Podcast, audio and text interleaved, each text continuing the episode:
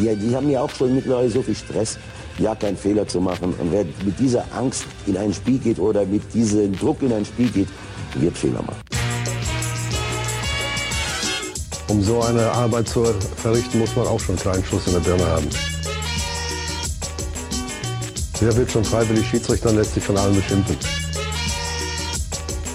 Das ist ganz einfach. Ich bin Schiedsrichter geworden, weil mein Vater das so wollte.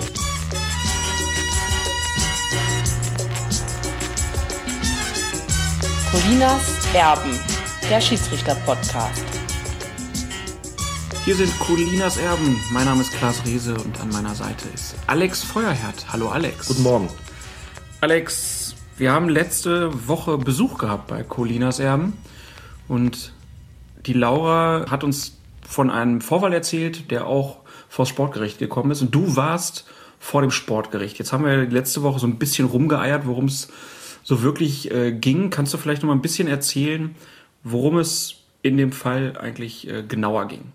In aller Kürze, es handelte sich um ein Kreisliga A-Spiel, das Laura als Schiedsrichterin geleitet hat und in dem sie das eine oder andere Problem zu bewältigen hatte, ähm, was ganz augenscheinlich auch daher gerührt hat, dass sie ähm, eine Schiedsrichterin ist, dass sie sozusagen da als, als Frau von einigen Herren nicht wirklich akzeptiert gewesen ist.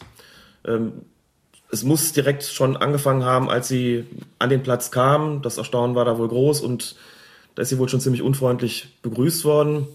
Setzte sich dann fort über das Spiel, dem es einige Aufreger gegeben hat. Ähm, unter anderem hat sie einem Spieler aufgrund eines sehr lautstarken Protests die gelb-rote Karte gezeigt. Also der hatte schon gelb, wurde dann mit gelb-rot des Feldes verwiesen und hat sich da derartig laut drüber äh, echauffiert, dass er ihr komplett auf die Pelle gerückt ist und hat nach der roten Karte gegriffen, hat ihr die rote Karte aus der Hand gerissen, hat versucht, sie zu zerreißen. Als das nicht geklappt hat, hat er versucht, sie zu zerknüllen, die Karte damit unbrauchbar gemacht. Laura hat dann von einem Schiedsrichterkollegen, der zufällig am Spielfeldrand stand, ähm, eine ersatzrote Karte bekommen und damit das Spiel dann auch weitergeleitet. Ich muss jetzt dazu sagen, wer gelb-rot bekommen hat, kann nicht mehr bekommen. Das ist ja schon ein Platzverweis. Mhm. Äh, aber natürlich ist klar, dass so ein Spieler dann noch mal länger gesperrt wird als äh, das eine Spiel wäre es in der Bundesliga. Im Amateurbereich muss man dazu sagen, zumindest hier auf der Ebene des Fußballverbands Mittelrhein und im Fußballkreis Köln ist es so, wer gelb-rot bekommt, schaut auch das nächste Spiel nicht zu. Das ist wirklich eine reine Matchstrafe. Das war auch noch der Kapitän der entsprechenden Mannschaft, der mhm. sie da drangsaliert hat. Da sind noch Leute auf den Platz gelaufen. Nach dem Spiel hat es noch zwei Spieler gegeben, die eher dumm gekommen sind. Und zum guten Schluss oder schlechten Schluss besser gesagt, ist es noch so gewesen, dass sie in ihre Schiedsrichterkabine kamen und es hat ein Schuh gefehlt, ein Schuh von ihr. Der fand sich dann im Vereinsheim irgendwo wieder. Ähm, also alles so Sachen, die wirklich gruselig waren. Dann ist sie so gut wie von niemandem unterstützt worden da. Hat einen zweiseitigen sogenannten Zusatzbericht geschrieben. Also einen Bericht, der die Vorfälle vor dem Spiel, während des Spiels, nach dem Spiel nochmal detailliert erläutert. Und das Ganze ist dann, wie du richtig gesagt hast, vor Sportgericht gegangen, vor die Kreisspruchkammer des Fußballkreises Köln und wurde dort ähm, in der vergangenen Woche, Ende letzter Woche behandelt in einer insgesamt, ich glaube, anderthalbstündigen Sitzung. Und ich bin als Zuschauer dort gewesen und Laura ist als Zeugin geladen. Das ist also wie bei einem ähm, ordentlichen Gerichtsverfahren. Da ist sie sozusagen, hätte sie quasi die Rolle der ja, Polizistin gehabt. Dementsprechend ist sie bei dem Sportgerichtsverfahren, bei der Spruchkammerverhandlung, wie das im Fußballdeutsch heißt, als Zeugin geladen gewesen. Wobei natürlich die ähm, entsprechenden Spieler, die im Spielbericht standen, auch vorgeladen gewesen sind. Mhm. Und ich glaube, bis auf den formalen Schiedsrichterbetreuer sind so ziemlich alle, die in diesem Zusatzbericht Erwähnung gefunden haben, auch anwesend gewesen. Okay, das heißt, äh, die arme Laura musste dann, dann nochmal 90 Minuten hin. Also mhm. die macht dieses Spiel, ärgert sich da schon, wie genau. wild, schreibt diesen Bericht, muss dann nochmal da 90 äh, Minuten hergeben. Wie haben sich die ähm, Beschuldigten dann da vor Gericht gezeigt? Unterschiedlich, würde ich sagen. Es ähm, ist teilweise so gewesen, dass die Vorfälle runtergespielt worden sind, so von wegen, da habe sie doch übertrieben in ihrem Zusatzbericht, das sei doch gar nicht so schlimm gewesen. Man hat versucht, anhand von irgendwelchen vermeintlichen Unstimmigkeiten in dem Zusatzbericht, die aber realiter gar nicht existent waren, ähm, ihre Glaubwürdigkeit so ein bisschen in Zweifel zu ziehen, so zu tun, als ob sie heillos überfordert gewesen wäre, äh, woraus dann Folge, dass das alles eben nicht so, so arg gewesen sei, wie von ihr dargestellt. Sozusagen, dass der Spielführer, also der Kapitän der Mannschaft, der diese gelb-rote Karte erhalten hatte und die rote Karte davon versucht hat zu zerknüllen, der hat sich ziemlich zerknirscht gegeben. Dazu muss man wissen, dass das ähm, bei solchen Spruchkammerverhandlungen oft so ist, dass die Delinquenten da so ein bisschen wie die reuigen Sünderlein auch sitzen und darauf hoffen, dass wenn sie sich einigermaßen einsichtig zeigen, ob nun äh, im Ernst oder nur gespielt sei, mal dahingestellt, dass sie dann mit einer gewissen Strafmilderung zu rechnen haben. Ist in seinem Fall auch gewesen. Der hat sich also ganz, wie gesagt, ganz zerknirscht gegeben oder war es vielleicht auch. Hat sich entschuldigt, hat Laura dann als Geste noch äh, eine funktionierende rote Karte übergeben am Ende der Sitzung. ist aber auch irgendwie bei, also im Falle dieser roten Karte schon ein bisschen komisches Bild. Er stand auf und übergab Laura die rote Karte, genau. Das äh, war schon eine skurrile Situation. Es sollte natürlich eine ja, Geste sein und äh, ist natürlich, dass wir uns da nicht falsch verstehen, alle mal besser als äh, nochmal sich zu echauffieren, wie schlimm das alles mhm. gewesen sei. Er sagte also, er äh, sei da nicht mehr Herr seiner Sinne gewesen, könnte sich auch nicht erklären, wie das passiert sei und ähm, ihm tut das alles ganz furchtbar doll leid und es ist dann auch so gewesen, dass er eine Sperre von acht Wochen bekommen hat. Möglich wären tatsächlich gewesen drei Monate bis sechs Monate. Die Frage war da auch, ähm, ist es eine Unsportlichkeit gewesen, ihr die rote Karte da aus der Hand zu reißen oder war es sogar schon eine Tätlichkeit? Mhm. Dazu ist Laura gefragt worden, ob der Schlag an die Hand, den sie verspürt hat, ob der den jetzt daraus äh, resultiert sei, dass er nach der roten Karte habe greifen wollen oder ob der daher gekommen sei, dass er sie schlagen habe wollen. Und Laura hat sich dann dafür entschieden zu sagen, na gut, er hat nach der Karte gegriffen, daraus, deshalb wurde dann aus der ähm, Tätlichkeit, die sicher im Raum stand, eine grobe Unsportlichkeit. Dementsprechend ähm, ist das Strafmaß dann etwas abgemindert worden. Und es blieben letztlich acht Wochen übrig. Muss man auch dazu sagen, ob nun acht Wochen oder drei Monate ist in diesem Fall auch egal, weil die Saison ja, jetzt vorbei ist. Ganz genau. Ein halbes Jahr wäre noch mal eine andere Marke gewesen. Es hat natürlich auch eine Rolle gespielt oder es spielt immer eine Rolle bei solchen Verhandlungen, ob der Spieler dann glaubwürdig versichern kann, dass er ähm, Reue zeigt, dass mhm. er sich in Zukunft bessert, dass also sozusagen ein resozialisierender Effekt äh, entsteht.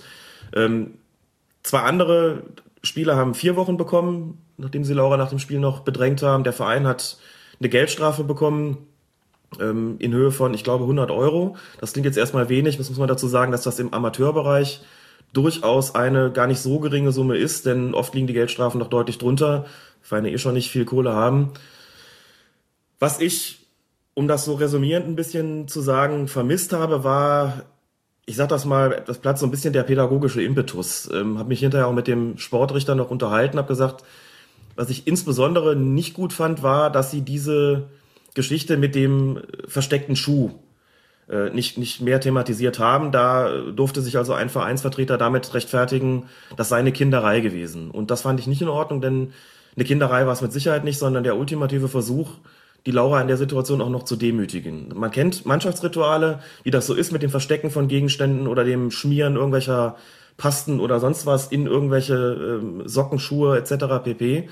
Und wenn dieses Ritual dann auf einen Schiedsrichter oder eine Schiedsrichterin sogar übertragen wird, indem sie in ihre Kabine kommt, dann darf dann erstmal ihre Schuhe suchen, was also bedingt, dass sie strumpfsockert oder gar barfuß dann ins Vereinsheim muss und sagen muss, wo ist mein Schuh? Mhm. Das ist ganz klar der Versuch, sie zu demütigen. Sie hat sich da äh, dahingehend verhalten, dass sie natürlich das nicht gemacht hat, sondern hat dann einen Vereinsmenschen äh, beauftragt, suchen Sie bitte meinen Schuh und bringen Sie mir den. Das kann nicht sein, dass ich jetzt auch noch suchen muss. War dann auch so, der fand sich irgendwo unter der Theke, aber das hätte man meiner Ansicht nach wesentlich stärker thematisieren sollen und auch deutlich machen müssen, das geht nicht. Das ist hier eine, eine Demütigung und Sie haben einfach offensichtlich ein Problem äh, mit, mit sportlich anständigem Verhalten. Das ist mir ein bisschen zu lax abgegangen. Über die Sperren kann man diskutieren, über die ähm, Geldhöhe der Geldstrafe auch. Insgesamt würde ich zumindest sagen, kann der Verein sich wirklich nicht beschweren, äh, da zu hart bestraft worden zu sein und da wirklich nur Teile von dem, von diesem Verein auch einsichtig waren im, im Zuge der Verhandlungen. Sind sie, wie gesagt, insgesamt tendenziell doch eher gut weggekommen. Also da war ich so ein bisschen mittelzufrieden, wie das Ganze so abgelaufen ist und hätte mir da glaube ich, noch ein bisschen mehr Schutz einfach für, den, für die Schiedsrichterin, für das Amt des Schiedsrichters oder der Schiedsrichterin in dem Zusammenhang gewünscht. Aber gut, das ist natürlich die Entscheidung der, der Spruchkammer, die man da zu akzeptieren hat. Aber wie gesagt, beklagen können die Herren sich sicherlich nicht. Und Laura hat da einen sehr souveränen Auftritt hingelegt, fand ich. Hat die Fragen ruhig beantwortet, hat ähm, auch keinen erkennbaren Groll gezeigt gegen die Beteiligten, obwohl das wirklich ein sehr unangenehmes Erlebnis für sie gewesen sein muss. Aber wie gesagt, souveräner, gelassener Auftritt, alles zur Sache und hat äh, das wirklich ganz, ganz großartig gemacht, wie ich fand. Ähm, und ihren Teil ja, dazu beigetragen, ähm, dass die Spieler dann sozusagen ihr, die, die Strafe bekommen, die sie verdient. Und äh, wie gesagt, aber eher am, am unteren äh, Ende der Skala. Sie hat sich auch hier letzte Woche, finde ich, ähm, schon sehr ja, ruhig gezeigt, mhm. was diese ganze Angelegenheit anging. Ja. Meine, es war ja dann so, dass sie halt das noch nicht alles so erzählen mhm. wollte oder konnte, aber ich würde mir vorstellen, dass wenn ich in so einer Situation wäre, dass ich auch noch eine Woche später äh, ziemlich angefressen wäre. Von daher, ähm, ja, schon bemerkenswert.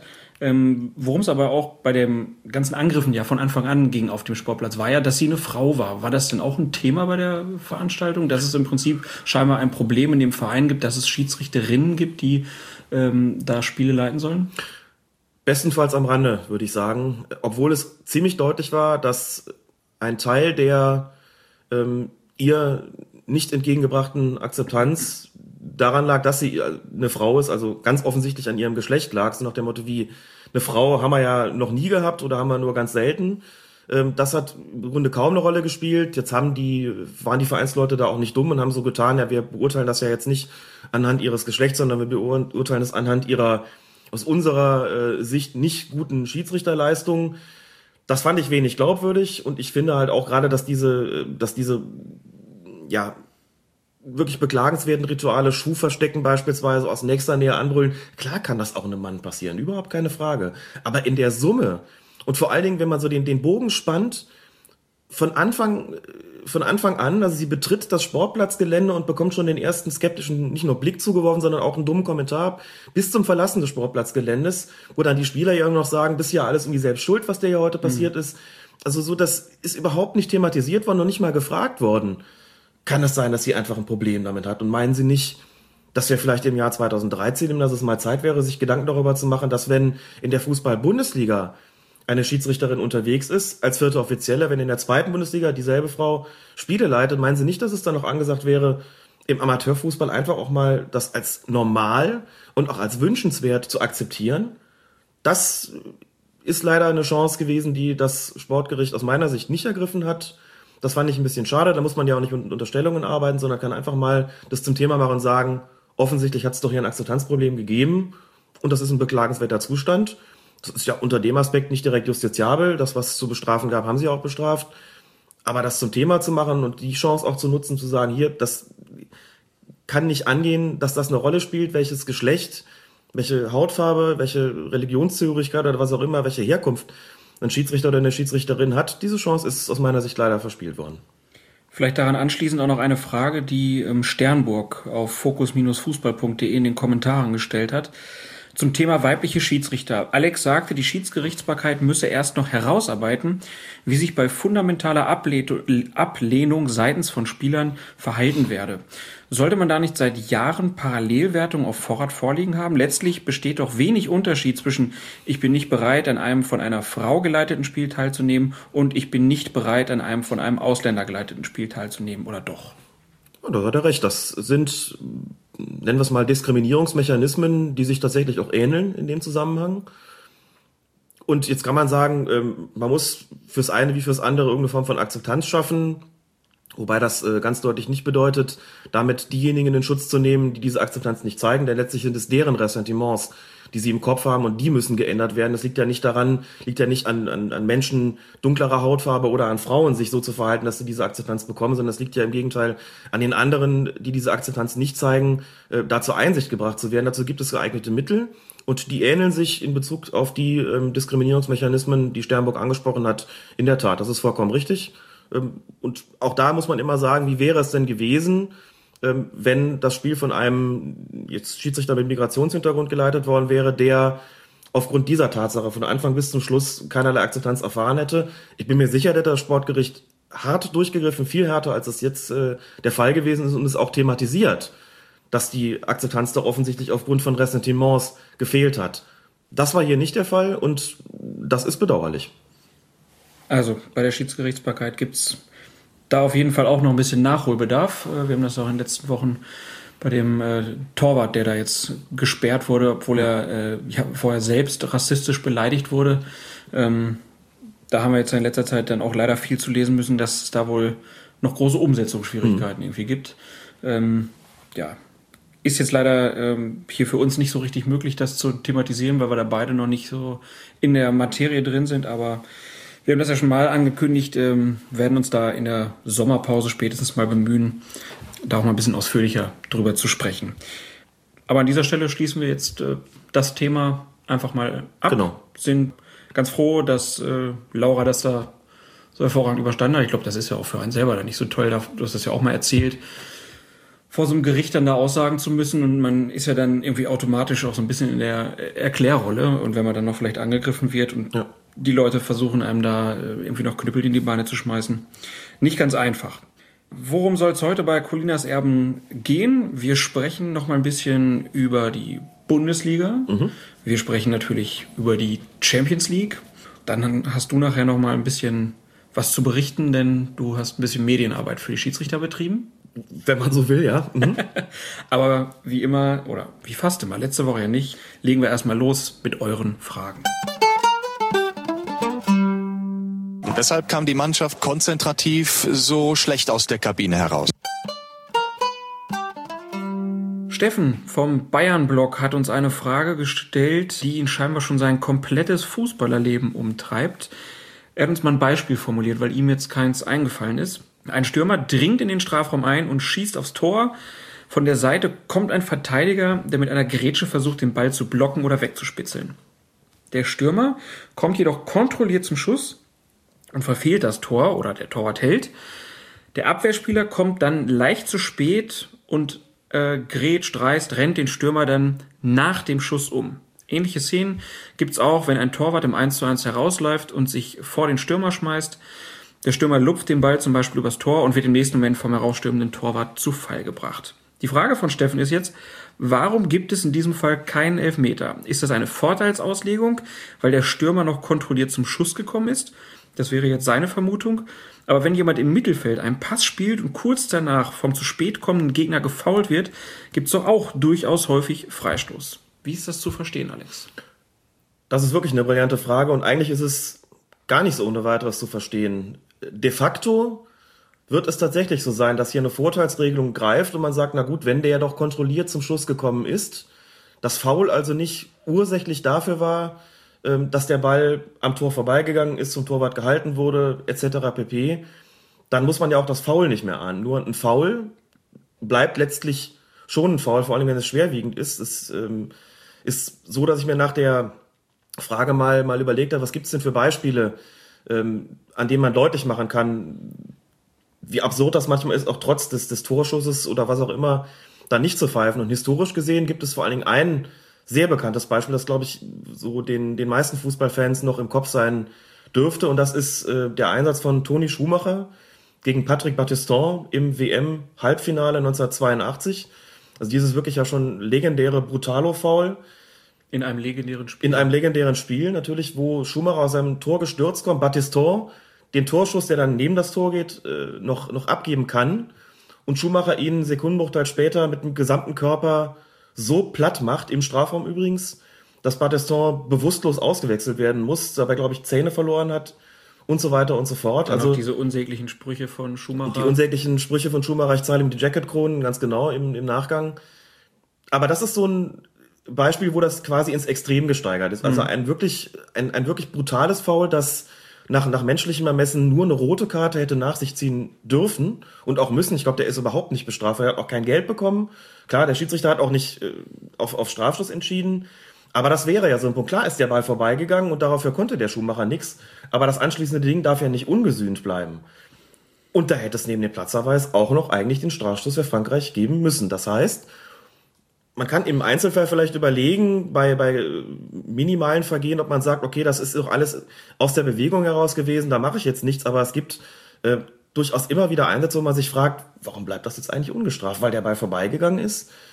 Also sagt sich der Schiedsrichter, ich kann das ja sozusagen auch nicht hier wiederherstellen, weil es ja nichts wiederherzustellen gibt, weil das Foul ja nicht, nicht der Grund gewesen ist dafür, dass der Ball am Tor vorbeigegangen ist. Aber bitte, da gibt's wie gesagt, schon Foulspiele, die müssten da eigentlich geahndet werden, völlig unabhängig davon, ob der Ball an einem Tor vorbeigeht oder nicht. Und da ist ja gerade der Punkt, den er auch, auch anspricht, wenn das im Mittelfeld passiert, dann pfeift man ja auch noch nach. Möglicherweise ähm, Unterschied zum, zum Torschuss deshalb, weil das Ergebnis der ganzen Aktion ähm, noch nicht feststeht. Ne? Wenn der Ball am Tor vorbei, kann man sagen, gut, das ist das ganze Ding over and out. Jetzt machen wir halt mit einem, machen mit einem Abschluss weiter und im Mittelfeld sagt man, naja gut, wir wissen ja nicht, was daraus resultiert, also machen wir mal mit dem Freistoß weiter. Aber eigentlich ist es nicht, nicht zu verstehen und es gibt auch keine Regel, die sagt, wenn die Torchance da vergeben ist, dann kann sie sozusagen, dann kann da kein Freistoß mehr gepfiffen werden. Das heißt, was er sich fragt, ist auch so was, was sich irgendwie so ein bisschen in den fußballkulturellen Code eingeschlichen hat und worüber sich noch nicht mal mehr die Angreifer wirklich beschweren in so einer Aktion. Aber regeltechnisch ist es eigentlich nicht zu vertreten. Jochen der Rochen hat er sich genannt, äh, der Kommentator, der dann auch in Bezug nimmt auf Steffens Frage. Ähm, auch nach einem erfolgreichen Torabschluss sieht man Verteidiger häufig in den Torschützen reinrauschen. Mhm. Die Schmerzen sind schnell vergessen, es ist ja ein Tor gefallen, trotzdem scheinen die Attacken oftmals gelbwürdig. Ne, warum wird das so selten bestraft? Ist eigentlich nicht zu verstehen. Genauso eine berechtigte Frage, insbesondere deshalb, weil bei solchen Aktionen es auch nicht in erster Linie eine Rolle spielt, ob noch ein äh, Foul spieltechnisch zu bestrafen ist, also durch einen Freistoß oder Strafstoß, sondern weil es natürlich auch sein kann, dass auch nach einem erfolgreichen äh, Torabschluss hinterher noch was passiert, für das man den Spieler einfach verwarnen oder sogar des Feldes verweisen muss. Wenn das so ist, dass der mit zwei gestreckten Beinen in den Stürmer reinrauscht und äh, der Stürmer einfach nur das Glück hat, äh, vorher noch den Ball äh, ins Tor befördert zu haben, dann bedeutet das ja nicht, dass damit diese, diese Blutgrätsche ungeschehen gemacht wird. Die ist natürlich hinsichtlich der persönlichen äh, Strafe, also hinsichtlich der Farbe der Karte, äh, immer noch, steht die immer noch zur Debatte und müsste eigentlich auch sanktioniert werden. Da hat er vollkommen recht. Also hier musst du dann auch praktisch den Schiedsrichtern das mal ins Lehrbuch äh, sozusagen schreiben. Achtet doch mal drauf, was dann auch nach der Aktion passiert und schreckt nicht davor zurück, dann mhm. da auch mal eine Karte zu geben. Klar, eigentlich lautet die Anweisung an die Schiedsrichter auch gerade äh, nach einem Torerfolg, bitte nicht sofort die Spielnotizkarte ziehen und das Tor notieren oder irgendwie sich umdrehen und zum Mittelkreis gehen, sondern auf jeden Fall noch im Auge behalten, was passiert da eigentlich noch nach dem Torschuss. Rauscht dann noch einer rein? Gibt es irgendwie Gerangel im Torraum? Weil ne, das übliche, die, eine, die einen wollen den Ball aus dem Netz holen, die anderen wollen ihn nicht hergeben. Gibt es möglicherweise noch irgendwelche Tätlichkeiten, weil sich die einen über den äh, über dieses Tor ärgern, was da gerade gefallen ist, zieht sich jemand das Trikot aus, läuft jemand auf den Zaun. Es kann so viel nach einem Tor passieren, dass der Schiedsrichter unbedingt gehalten ist, seinen Blick noch genau da zu halten. Das Tor kann man auch eine halbe Minute später noch notieren. Das ist ja keine vordringliche Geschichte. Gut, also Steffen, du hörst es. Alex kann es auch nicht so richtig verstehen, warum es dieses Phänomen gibt. Und wenn dann aktuell irgendwie mal Beispiele kommen, dann weist uns doch einfach darauf hin. Dann können wir das hier nochmal ansprechen. Dann noch eine weitere Frage von Sternburg. Eine taktische Frage aus Spielersicht. Versteht ihr das richtig? Wenn man als Verteidiger versehentlich ins Tor ausrutscht und plötzlich bemerkt, dass die gegnerische Mannschaft einen erneuten, vielversprechenden Angriff startet und ich außerdem nicht mehr so recht eingreifen kann, sollte man dann ganz schnell eine eindeutig behandlungsbedürftige Verletzung markieren, damit man nicht Gefahr läuft, das Abseits für diesen Spielzug quasi komplett aufzuheben? Das knüpft jetzt an an dieses, äh, an die Situation in dem Spiel zwischen Borussia Dortmund und Malaga vor dem 3 zu 2, wo ja ein spanischer Verteidiger versehentlich über die eigene Torlinie gerutscht ist und dann im Netzraum lag und daher sich die Frage stellt, zählt er eigentlich mit oder zählt er nicht mit? Und dann haben wir gesagt, ja, er zählt mit, ganz klar. Und daran anknüpfend ähm, stellte sich die Frage, was, ähm, wann zählt denn ein Spieler überhaupt mit und wann nicht? Gab dann auch die Frage, was ist denn, wenn ein Spieler wegen Verletzung draußen behandelt wird? Der zählt nicht mit, weil wir gesagt haben, wenn diese Verletzungsbehandlung erfolgt, dann ist das mit Zustimmung des Schiedsrichters geschehen.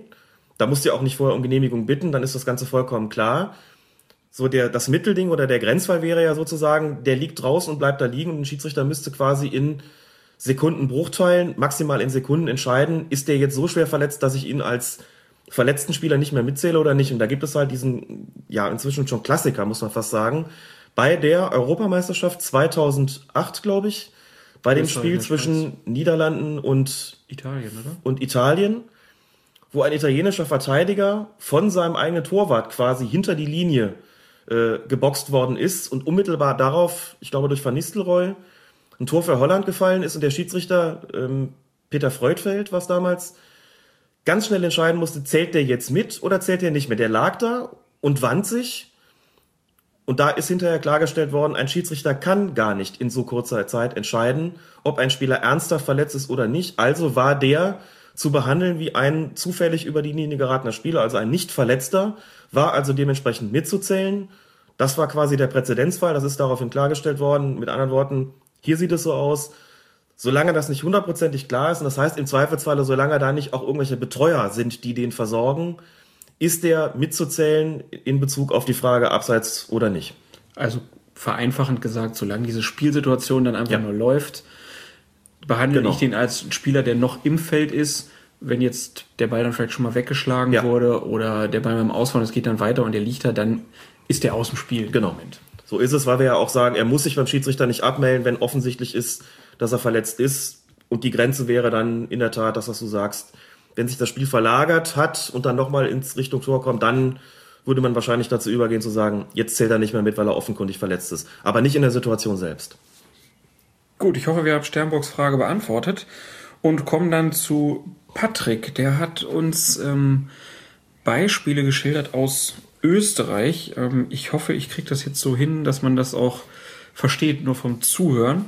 Also, äh, seine Fragen beziehen sich auf den Regelverstoß als Anfechtungsgrund. Solche Fälle sind zwar selten, sorgen aber dann meist für relativ hohe Wellen. Und er hat dann, wie eben schon gesagt, zwei Beispiele aus der Vergangenheit aus Österreich. Erstes Beispiel, bei Alltag gegen Rapid stand der Torhüter bei Freigabe des Strafstoßes mit dem Rücken zum Feld. Das zweite Beispiel betrifft eine Partie zwischen Wiener Neustadt und Austria Wien.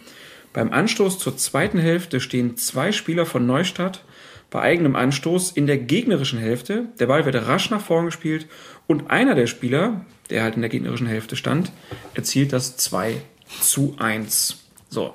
Im ersten Fall hat die erste Instanz ein Wiederholungsspiel angeordnet. Die zweite Instanz hat dieses Urteil revidiert und die protestierende Mannschaft hat das akzeptiert. Im zweiten Fall wurde ein Wiederholungsspiel von allen Instanzen abgelehnt. Also, jetzt fragt er, was ist der Unterschied zwischen Regelverstößen und normalen Tatsachenentscheidungen? Nochmal kurz zur Erklärung, weil das wichtig ist, um die Frage zu beantworten. Einfach ging es darum, ich habe mir das, die Videoszene auch angeguckt.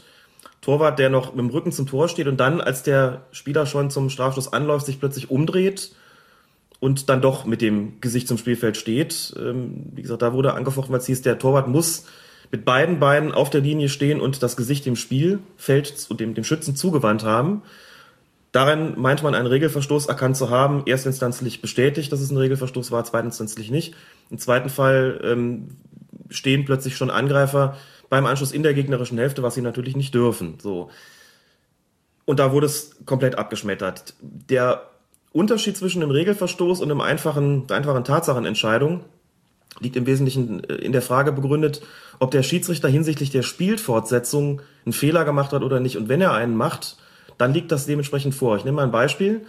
Es gibt ein glasklares Foul im Strafraum und der Schiedsrichter gibt einen indirekten Freistoß. Das wäre ein Regelverstoß, weil die Spielregeln eine andere Spielfortsetzung ähm, vorsehen. Das heißt, das wäre keine Frage ähm, seiner Wahrnehmung, sondern es wäre eine, einfach eine Sache, dass er die Spielregeln da an der Stelle falsch ausgelegt hat, Also Beispiel falsch war ja angewandt auch, hat. Beispiel war ja auch neulich Starke beim Spiel Paris Saint-Germain gegen FC Barcelona. Zwei Leute Genau. schickt er da vom Feld, Richtig. obwohl die Regeln sagen, wenn zwei Ganz derselben genau. Mannschaft verletzt sind, dann schicke ich die nicht vom Feld. Das wäre für Barcelona eventuell auch ein Grund gewesen, das Spiel anzufechten. Genau. Oder ich hatte es letztens in der Bezirksliga auch so eine Kleinigkeit, aber es ist faktisch auch ein Regelverstoß ähm, gewesen.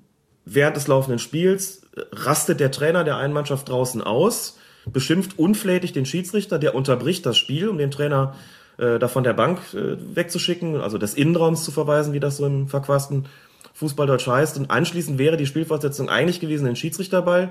Er hat aber einen indirekten Freistoß gegeben für die gegnerische Mannschaft. Das ist falsch. Einfach, das ist keine Frage der, seiner Wahrnehmung und auch keine Tatsachenentscheidung, sondern ähm, das steht so nicht in den Spielregeln drin und ist damit anfechtbar. Beispiel stark hast du schon genannt. Bei den beiden Beispielen, die er jetzt genannt hat, ist es so, dass man tatsächlich den Spielraum noch dahingehend erweitern kann und sagen kann, da hat der Schiedsrichter sich möglicherweise in seiner Wahrnehmung geirrt. Das heißt, er hat vielleicht geglaubt, dass der Torwart doch schon mit dem Gesicht dem Schützen zugewandt ist. Oder er hat vielleicht geglaubt, dass alle in ihrer eigenen Hälfte gewesen sind, hat es also nicht gesehen. Das ist vielleicht so ein Grenzbereich, wo man sagt, na, schon schwierig, denn man sieht ja eindeutig dann äh, bei den Videoaufnahmen, so ist es nicht gewesen. Aber da genau verläuft die Grenze, denn jetzt, wenn man das Ganze ein bisschen weiterdreht, ist es ja so, auch wenn ein Schiedsrichter einen falschen Spieler vom Platz schickt, das hatten wir ja letztens auch in der zweiten Bundesliga, ist das ein Grund, die rote Karte anzufechten. Dann wird dieser Spieler, den es offenkundig zu Unrecht getroffen hat, nicht gesperrt. Aber trotzdem würde da ja niemand auf die Idee kommen zu sagen, wir wollen aber auch die Spielwertung anfechten, weil der Falsche vom Platz gestellt worden ist. Obwohl das natürlich das Spiel zumindest beeinflussen kann, genauso wie ein Strafstoß, der ja nicht korrekt ausgeführt wird, das Spiel beeinflussen kann. Aber da würde ja auch niemand sagen, und jetzt wollen wir aber, dass hier das ganze Ding nochmal neu angesetzt wird. Also das geht dann deutlich eher in die Richtung dieser beiden Beispiele, die, ähm, die er genannt hat, ähm, als die Frage der falschen Spielfortsetzung. Und genau das, diese Frage, wenn das, wenn das Regelwerk da sozusagen einmal komplett äh, falsch angewandt wird, dann immer liegt ein Regelverstoß vor, der da mit einer Tatsachenentscheidung auch nichts mehr zu tun hat, denn einen indirekten Freistoß statt einem Strafschluss zu geben bei einem Foul ist äh, soweit ist einfach unauslegbar. Das kann der Schiedsrichter nicht machen, weil er da über, überhaupt keinen Spielraum hat und das auch nicht an seiner Wahrnehmung liegt, sondern das steht einfach anders in den Regeln drin. Ähm, also, das hast du im Prinzip dann schon beantwortet. Die zweite Frage, die dann stellt, welche Regeln könnten bei einem Verstoß zu einer Neuaustragung führen? Fällt dir sonst noch irgendwas ein, spontan? es gibt auch beim Strafstoß äh, Dinge, die, die falsch laufen können. Also ähm, ich bin selbst mal, muss ich jetzt dann auch, auch leider zugeben, als Schiedsrichterassistent vor vielen Jahren, das war Anfang der 90er, mal an so einem Regelverstoß beteiligt gewesen. Äh, da war die Situation, dass ein äh, Spieler in einem Relegationsspiel zur Bezirksliga, glaube ich, war es damals, verwandelt, einen Strafstoß, ganz normal, und es war ein Mitspieler zu früh in den Strafraum reingelaufen. Da hätten die Regeln eine Wiederholung vorgesehen, weil man ja, wie man weiß, äh, der darf ja erst den Strafraum betreten, wenn der Ball, der Strafstoß ausgeführt ist. So, was macht der Schiedsrichter? Er gibt einen indirekten Freistoß für die verteidigende Mannschaft. Oh. So, ich habe da draußen gestanden, habe reingeguckt, dachte mir, irgendwas ist hier nicht richtig. Aber bevor ich irgendwas machen konnte, war das Spiel schon fortgesetzt und mir hat's dann ja, so nach 30, 40 Sekunden gedämmert, hier haben wir nicht nur einen Fehler gemacht, hier haben wir sogar einen Regelverstoß begangen und ich war mittendrin. Oder mittendrin nicht, aber an der Seitenlinie dabei. Das Spiel ist neu angesetzt worden, auch natürlich vollkommen zu Recht. Ein erfahrener Schiedsrichter, der in dem Moment einfach einen Blackout hatte. Ja. Und im Verbund mit zwei Assistenten, einer davon war ich, die auch nicht reagiert haben, die eigentlich hätten auf uns aufs Feld laufen müssen und ihm sagen müssen, Kollege, du musst hier wiederholen lassen, du kannst keinen indirekten Freistoß geben. Das war ein klassischer Regelverstoß, weil die Spielfortsetzung nicht gestimmt hat, weil sie einfach falsch gewesen ist. Alex, Alex, Alex. Tja. Nicht soll ich lieber Tierfilmer werden. Nicht. wenn, wenn. Würdest du das sicher auch gut machen. Ja. Aber da wärst du auch nicht mittendrin, sondern nur dabei. Aber ich könnte auf Pressekonferenzen Jürgen Klopp fragen. Ja, das so schön ist in der aller Weltöffentlichkeit. Sei dahingestellt. Man weiß es nicht. Ähm, der Patrick hat dann aber noch ähm, eine, eine dritte Zusatzfrage gestellt. Welche Faktoren müssen erfüllt sein, damit eine Neuaustragung gute Chancen hat? Er führt dann als Beispiel an, braucht zum Beispiel Protest auf dem Platz. Nein, das hat damit gar nichts zu tun. Also es geht dann einfach wirklich nur um die Tatsache, da wurde ein Regelverstoß Ja. begangen und dann ist auch egal, was drumherum äh, passiert, ob der Mannschaft das dann sofort auffällt oder erst eine Stunde später. Absolut. Nehmen wir an, Wolfgang Stark, ähm, also Wolfgang Stark hat ja die beiden Barcelona-Spieler, die da mit dem Köppen zusammengerasselt waren, rausgeschickt. Die haben sich auch beschwert, dass sie raus mussten. Ich kann jetzt nicht sagen, ob die sich beschwert haben, weil sie die Regeln besser kannten als der Schiedsrichter und in dem Fall wussten, dass das gar nicht erforderlich ist oder dass sie sich gedacht haben, kann ja nicht sein, dass wir hier doppelte Unterzahl haben, wo wir gar nichts dafür können.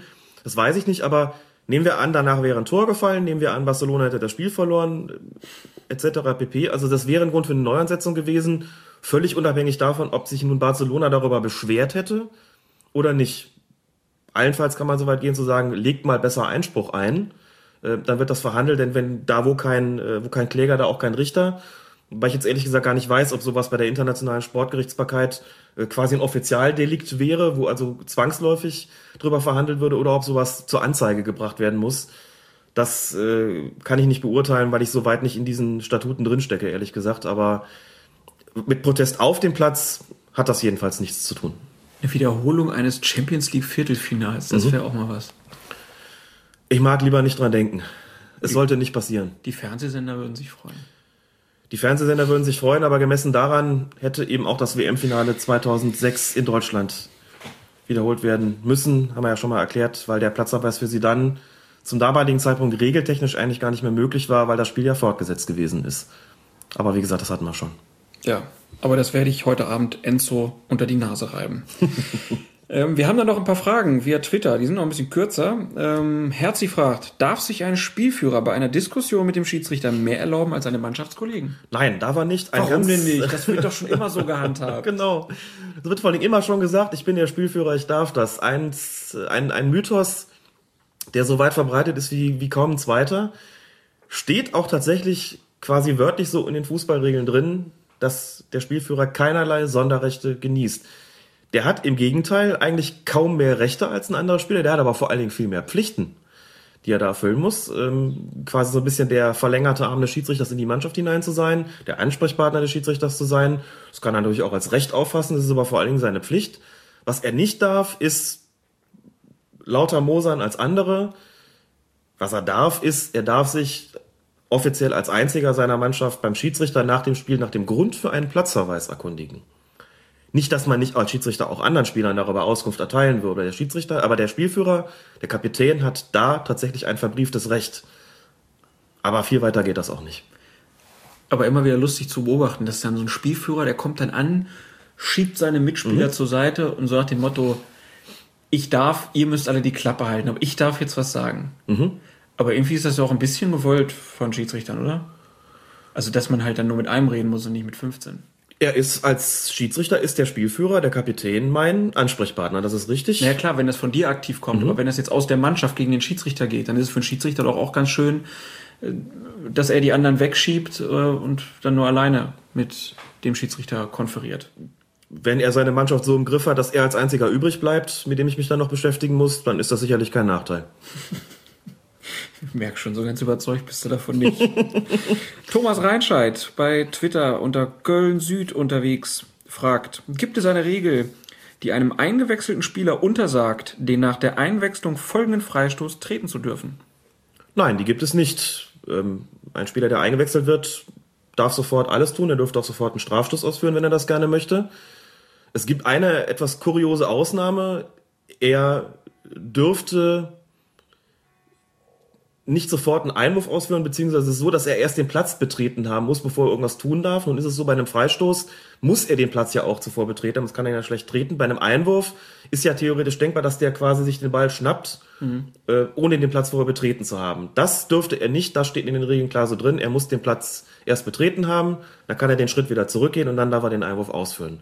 So viel Zeit muss sein, das wäre quasi die Ausnahme äh, von der Regel, aber ein Freistoß kein Thema. Kommen Sie mal rein, jetzt dürfen Sie wieder rausgehen. Jetzt dürfen Sie rausgehen, genau. Nur der Jürgen fragte bei Twitter, ab welcher Klasse im Fußball gibt es Schiedsrichterassistenten in Deutschland? Das dürfte von Landesverband zu Landesverband unterschiedlich sein. Hier im Fußballverband Mittelrhein ist es so ab Bezirksliga aufwärts. Ich habe ganz zu Beginn meiner Schiedsrichterlaufbahn lange Zeit im Fußballverband Rheinland gepfiffen. Damals gab es die Schiedsrichterassistenten erst ab der Verbandsliga.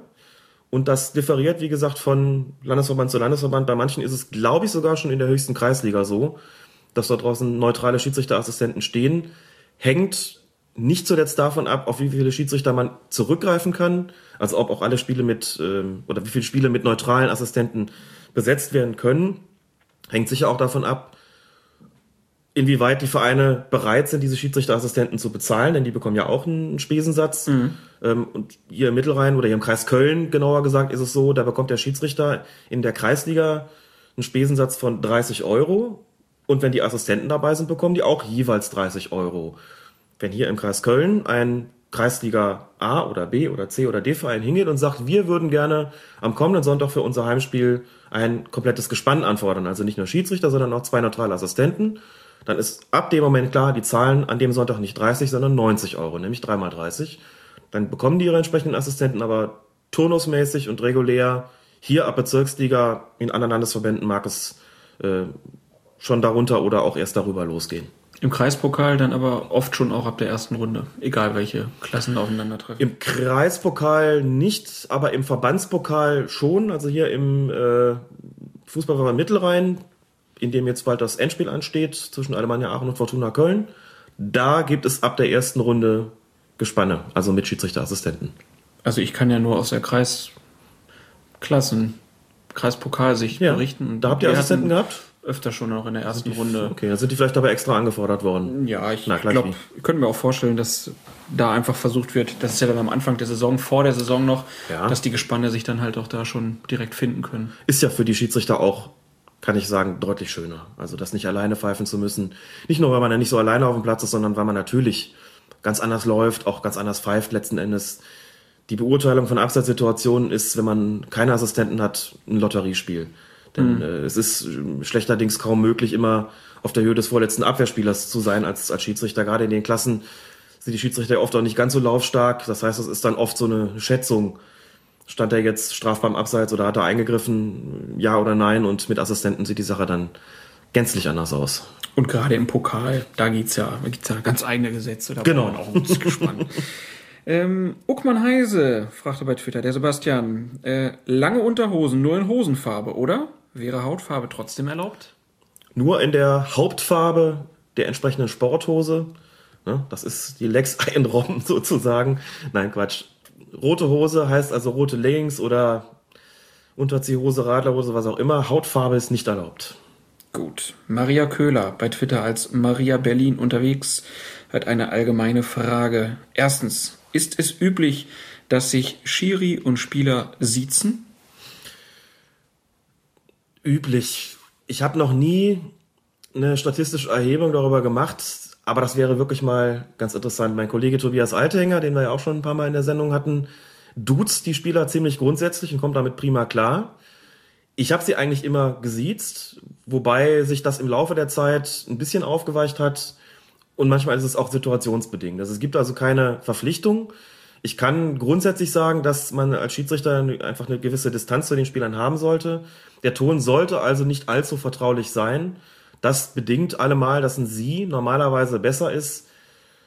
Allerdings gibt es auch immer wieder Situationen, ich kann das jetzt hier leider nicht in extenso ausführen, aber äh, zumindest andeutungsweise äh, kurz klarstellen, es gibt immer wieder Situationen, da ist es sehr, sehr zweckmäßig, sagen wir mal, die Sprache der Spieler zu sprechen und dann ist das Du auch zweckmäßiger als das äh, distanziertere Sie. Ähm, schwer da Beispiele zu nennen, die sind manchmal einfach auch situationsbedingt, wie man damit heute mal umgeht. dieses eine schöne Beispiel mit dem Trainer, den du dann auf die Tribüne schicken würdest. Und zwar Nee, ich kann das so schlecht nachholen. Du erzählst das eigentlich jedes Mal, wenn wir darüber sprechen. habe ich offensichtlich verdrängt. Naja, es geht dann halt darum, dass der dich so anmacht und dann machst du ihm klar, dass wenn er das nicht ordentlich macht, dass äh, Reihe. Ach so, ja. Da, gut, aber da ist ja, das ist ja nicht unbedingt eine Frage zwischen du und sie, aber das, klar, wenn man dem sagt, pass mal auf, Kollege, wenn du das noch einmal machst, dann Reihe 3, Platz 5, das, äh, ist, das ist so ein Spruch, den bringt man, glaube ich, mit einem sie eher nicht. So. Also Wenn insofern, Sie das noch einmal machen, kommen Sie, Reihe 3, Platz 5. Genau. Funktioniert nicht so das hört sich irgendwie nicht so wirklich richtig gut an und insofern, wie gesagt, ist es oft auch situativ, ob Wo man war das? duzt oder Wo, sieht. wo ist das passiert? Als, äh, In meinem Fall bei Schwarz-Weiß Essen. Gut, da, da passt es doch hin. Das Und wollte der ich Trainer war der ehemalige Bundesligaspieler Frank Benatelli. Der hat das dann so verstanden. Der hat das so verstanden. Sehr gut. Ähm, dann, aber das ist eine wirklich interessante Frage. Also müsste man dann auch mal mit ein paar Schiedsrichter nochmal Mhm. Ja. absprechen, wie sie damit umgehen, gerade auch im, im Profibereich dann irgendwie. Genau. Ähm, dann noch eine zweite Frage von der Maria. Äh, darf der Torhüter einen Einwurf machen? Der Torhüter darf einen Einwurf ausführen. Ich nehme an, die Frage stellt darauf ab, ähm, ob es denn nicht ein Problem ist, wenn der Torwart sich in dem Moment außerhalb des Feldes befindet, weil es ja immer heißt, ein Torwart muss spielbereit auf dem Feld stehen. Das ist ähm, grundsätzlich auch richtig. Allerdings ist er beim Einwurf ja nur ganz kurz außerhalb. Nach dem Einwurf wird er ja sofort wieder das Spielfeld betreten. Und dementsprechend darf er das auch. Das ist dann seine Entscheidung, wenn er das Tor in dem Moment verweist lässt.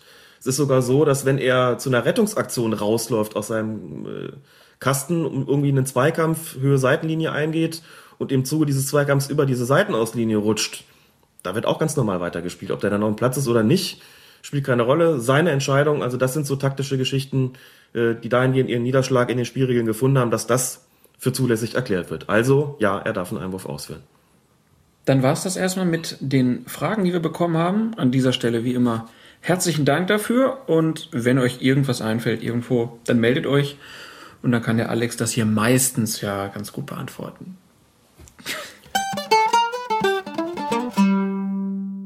Das ist Nico Kultur hier, du. Das ist eine Kultur. Mama mia. Selbst die Balljungen sind Betrüger. Das gibt's ja gar nicht. Alex, weißt du noch, wie Bayern letzte Wochenende gespielt hat? Ich weiß es noch. Du würdest es wahrscheinlich verdrängt haben. Ich kann mich nicht erinnern. Bundesliga. Das klingt so lange her. Heute Abend dann aber der Knaller. Kräuter führt Hannover 96. Ich freue mich drauf. Ich, ich mich auch. Das wird, das wird ein Spektakel. Aber wir blicken nochmal zurück auf äh, das letzte Bundesliga-Wochenende, Zweitliga-Wochenende. Ähm, fang mal an. Gladbach gegen Augsburg. Ole Zeisler schreibt, ein Fall für euch, Colinas Erben. Vogt am Lapper, rot zu hart, Elver okay, keine klare Notbremse, oder? Keine klare Notbremse. Undankbare Situation für, für den Schiedsrichter Dr. Jochen Drees auf jeden Fall. Denn Mlapper holt in dem Moment zum Schuss aus, wird dann regelwidrig widrig daran gehindert, den Ball aufs Tor zu schießen. Die beiden, ähm, die beiden Augsburger, die daneben noch ähm, mitgelaufen sind, konnten aus meiner Sicht nicht mehr eingreifen. Das ist entscheidend, denn wichtig ist, um das nochmal zu sagen, bei einer Frage Notbremse ja oder nein, nicht in erster Linie ist da jemand eigentlich letzter Mann, sondern kann da noch jemand eingreifen, also sozusagen die, die große Torchance oder sogar die hundertprozentige Torchance noch mit regulären Mitteln zunichte machen, ja oder nein. In dem Fall würde ich das nach Ansicht der Fernsehbilder verneinen. Ganz, ganz schwierig äh, finde ich das in, in Realgeschwindigkeit zu beurteilen. Also ist auch in den Tweets dann, die ja dann schon mit Zeitlupenwissen äh, Ja. dann da hantieren. Also Peter aus GE, äh, der schreibt dann auch, oder hat geschrieben, letzter Mann und klare Torchance genommen. Äh, Bormann 1909 schreibt, äh, Lapper will schon abziehen. Da können die beiden anderen Verteidiger äh, nicht mehr ran. Und es gab aber dann auch Szenen, die gesagt haben, na ja, also äh, der, der andere, der hätte ja dann noch da eingreifen können. Also ich stimme Bormann 1909 eigentlich zu. Ich denke, sie hätte nicht mehr eingreifen können und insofern ist es eine Situation gewesen, die eigentlich die Kriterien einer Notbremse erfüllen.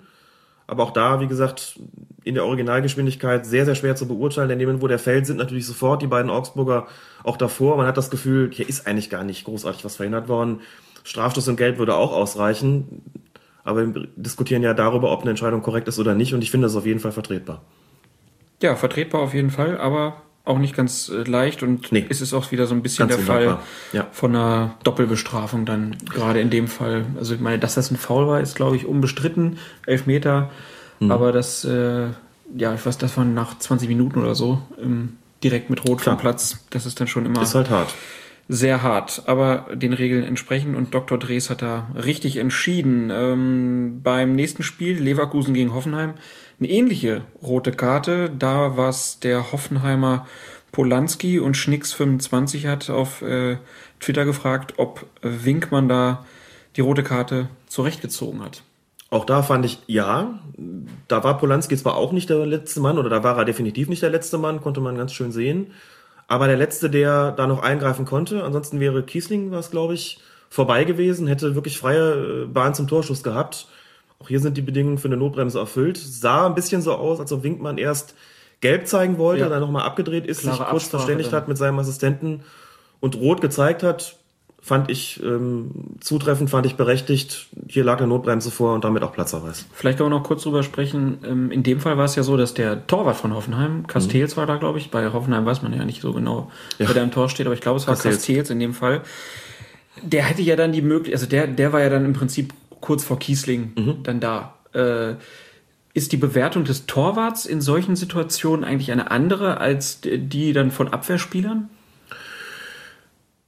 Du meinst, wenn, ob hinsichtlich der Frage, wenn Torhüter eine Notbremse Nee, begehen? es geht jetzt darum, ähm, Vereitelung einer klaren Torchance. Also in dem Fall äh, ist es ja so, dass der, klar, man sieht das jetzt nicht in Realgeschwindigkeit, wenn der Kiesling jetzt nicht gefault worden wäre und wäre einfach durchgekommen, dann hätte man auch sagen können, na, der, der, der Castells hätte den Ball gehabt. Hätte er jetzt in dem Fall nicht, glaube ich, aber man könnte es ja einfach mal hypothetisch ähm, sagen. Ist die Bewertung von dem Torwart in dem Fall dann eine andere als die, wenn jetzt halt noch ein Abwehrspieler in die Richtung läuft? Ja, ist es. Also freie Bahn zum Torschutz, Torschuss und hundertprozentige oder sehr gute Torchance, ähm, die gegeben sein muss bei der Frage, ob eine Notbremse vorliegt oder nicht. Da ist es so, wenn der Tor, nur noch der Torwart da ist, da stellt sich schon die Frage, wie nah ist er dann dran? Also äh, er muss schon freie Schussbahn haben. Die hätte er aber gehabt, wenn er da vorbei gewesen wäre, weitgehend. Und insofern ähm, würde ich einfach auch dazu neigen zu sagen, das ist eine korrekte Entscheidung gewesen. Ähm, das Tor muss also nicht, nicht leer sein, damit eine Notbremse vorliegt, ja. sondern wenn der letzte Verteidiger, also der letzte Feldspieler sozusagen da umstellt ist und nur noch der Torwart äh, zwischen den Pfosten steht, der das Ganze verhindern kann, dann spricht man eigentlich schon von der entsprechenden sehr guten Torchance, die vorliegen muss, ähm, damit eine Notbremse mit einem Platzverweis bestraft wird. Jo, ich denke, dann haben wir das auch geklärt und kommen dann zum nächsten Spiel. Eintracht Frankfurt, Schalke 04, Schiedsrichter Günter Perl. Und ähm, eine Szene führte dann zu einem Strafstoß für Schalke. Es gab einen Freistoß. Bastos hat den, glaube ich, getreten. Und der Frankfurter Eigner springt hoch mhm. und äh, wird am Arm getroffen. Und er hat sich halt, ja, gedreht und hat den Arm so unterhalb des, des Halses irgendwie hochgezogen mhm. äh, und wird dann da getroffen. Berechtigter Elfmeter? Hundertprozentig. Und hier gibt es auch keine neue Anweisung und keine neue Auslegung. Bei der Mauer, bei Freistößen ist es eigentlich immer schon so gewesen, wer da hochspringt und wenn der Ball da dann die, mit der Hand in Kontakt kommt, ist es eigentlich so gut wie immer ein strafbares Handspiel. In dem Fall auch ganz gut zu sehen, der zieht ihn ja irgendwie hoch, um sein Gesicht zu schützen oder was auch immer wird dann da getroffen. Das ist die klassische unnatürliche Handhaltung und die ist bei Freistößen in der Mauer besonders oft anzutreffen. Da ist auch mal klar gemacht worden, dieses Einhaken, was es früher mal gegeben hat, ähm, ist auch strafbar, sofern der Ball dann diese eine der Hände da äh, berührt. auch deswegen wird es nicht mehr praktiziert. Und wenn einer hochspringt und da kommt der Ball dagegen, dann ist das auf jeden Fall ein Pfiff wert. Und wenn der im Strafraum steht, dann ist es ein Strafstoß. Das ist also auch nicht neu und insofern gibt es kein Vertun. Absolut korrekt. Und das wissen die Spieler ja eigentlich. Das auch. wissen die Spieler. Das und dann hat man einfach Protest gesehen, verstehe ich da auch nicht. Dass der Eigner, der war ja der, der getroffen wurde und sich ja. am meisten aufgeregt ja. und das hat eigentlich nur gezeigt, der hat es nicht gewusst. Er hat es offensichtlich nicht gewusst, äh, erstaunlich genug, denn da gibt es eigentlich wirklich gar nichts zu verhandeln. Ja, verhandelbar war dann aber der Freistoß für Frankfurt vor dem 1-0. Wie hast du den denn gesehen? Da lag für mich nichts vor. Da ist einfach nur, ich glaube, Inui war es, äh, ein bisschen arg leicht umgefallen, konnte da eigentlich auch schon in der Realgeschwindigkeit nicht so recht erkennen, was da gewesen sein soll. Ein Zweikampf, dann geht dann einer zu Boden. Gut, da kann man nur sagen, kleine Ursache, große Wirkung. Aus dem Freistoß resultiert dann letztlich das Tor des Tages. Aber das ist natürlich auch so eine Geschichte, das äh, nimmt man halt schon mal anders wahr. Äh, insofern da auch kein, kein Vorwurf, aber eine richtige Entscheidung war es nicht, denn da konnte man eigentlich schon relativ klar sehen, dass da äh, definitiv kein Körperkontakt vorgelegen hat, der in irgendeiner Form regelwidrig war. Noch unglücklicher war dann das Tor von Pucki. Da ist der Ball rechts an der Außenlinie. Äh, ähm, Verfan schießt ihn, glaube ich, in die Mitte. Ja, ich glaube. Mhm. Und der Assistent zeigt dann an, mhm. der Ball war im Tor aus und das Tor wird nicht gegeben. Man sieht dann hinterher ziemlich deutlich im, ja, es ist ja eigentlich kein Zeitlupenwissen mehr, es ist ja fast sehr Standbildwissen, was man dann mhm. hat. Äh, der Ball war nicht hinter der Linie. Darüber brauchen wir, glaube ich, nicht, nicht reden. Also, ja. dass das eine Fehlentscheidung war. Aber wir müssen über den Schiedsrichterassistenten da sprechen. Genau. Warum hebt er da die Fahne? Er hat, er steht nicht hinten auf der Linie. Zwei Faktoren haben für die letztlich falsche Entscheidung eine Rolle gespielt. Zum einen, und das ist was, was der Schiedsrichterassistent unbedingt hätte vermeiden müssen, die Tatsache, dass er nicht auf der entsprechenden Höhe stand. Er war drei bis vier Meter würde ich schätzen, hinten dran, dann ergibt sich einfach eine völlig andere äh, Perspektive, ein völlig anderer, dann ergibt sich ein völlig anderer Blickwinkel. Das ist ein Faktor, den der Schiedsrichterassistent beeinflussen kann, indem er einfach daran arbeitet, sein ähm, läuferisches Vermögen so zu gestalten, dass er auf der Höhe ist. Das muss man von ihm auch verlangen können. Da gibt es auch kein Vertun. Und wenn er drei bis vier Meter hinten dran steht, und zwar vermeidbar hinten dran steht, das ist hier der Fall gewesen, hat ja, wie gesagt, einen anderen Blickwinkel und kann es nicht mehr korrekt beurteilen. Dann ist es eher ein Zufall, wenn er da richtig entscheidet. Das ähm, ist definitiv kritikabel. Der zweite Faktor ist ein etwas schwierigerer. Wenn ein Ball am Boden die Linie überschreitet, sieht man das immer ganz gut, weil man ja unmittelbar die Linie da hat, die man eben zur Beurteilung heranziehen kann und da eigentlich ganz gut sehen kann, ob ein Ball im vollen Durchmesser das Spielfeld, also die, die Linie überschritten hat oder nicht, mhm. also wirklich im Aus ist. Wenn der Ball in der Luft im Aus ist, ist es deutlich schwieriger zu beurteilen, weil man ja gerade nicht die Linie hat, sondern sich da sozusagen die die Brücke bauen muss. Also muss man schon eben sehr genau gucken, wo ist der Torpfosten, äh, sofern es also ums Tor ausgeht äh, und quasi die, den, den Transfer erbringen muss, sich vorzustellen, also auch durch ein, durch ein äh, entsprechendes ja, dreidimensionales Foto, das man quasi in seinem Kopf dann schießt in dem Moment. Auf dieser Grundlage muss man dann beurteilen, war der im Aus oder nicht. Es ist unglaublich schwer. Und es ist insbesondere dann natürlich unglaublich schwer, wenn man nicht die richtige Höhe ähm, eingenommen hat, wie in diesem Fall geschehen. Also diese beiden Faktoren haben eine Rolle gespielt. Einer davon vom Schiedsrichterassistenten zu beeinflussen und also auch selbst verschuldet. Ein anderer, der einfach den Bereich des menschlichen Sehens betrifft, wo Fehler passieren. Äh, das zusammengenommen sind zwei ungünstige Faktoren, die dazu geführt haben, dass er die Fahne gehoben hat. Und das war an dieser Stelle, wie wir wissen, nicht richtig. Als Beobachter würde ich den einen Punkt halt kritisieren und sagen, Junge, da musst du schon nochmal den Sprint etwas stärker anziehen und eben auf der Höhe sein. Dann hast du zumindest bessere Chancen. Hätte er da nicht auch in dem Fall sagen müssen, im Zweifel für den Angreifer? Ja, da kommen wir wieder in den Bereich der Psychologie, die natürlich so aussieht, dass ähm, die der schöne Satz im Zweifel für den Angreifer ja immer auch bedeutet, da, das heißt, im Fußball sollen ja Tore fallen. Nun ist es aber auch so, dass Tore den, den meisten Stress machen. Also hebe ich, was ja auch menschlich ist, als Schiedsrichterassistent im Zweifelsfalle dann eher die Fahne.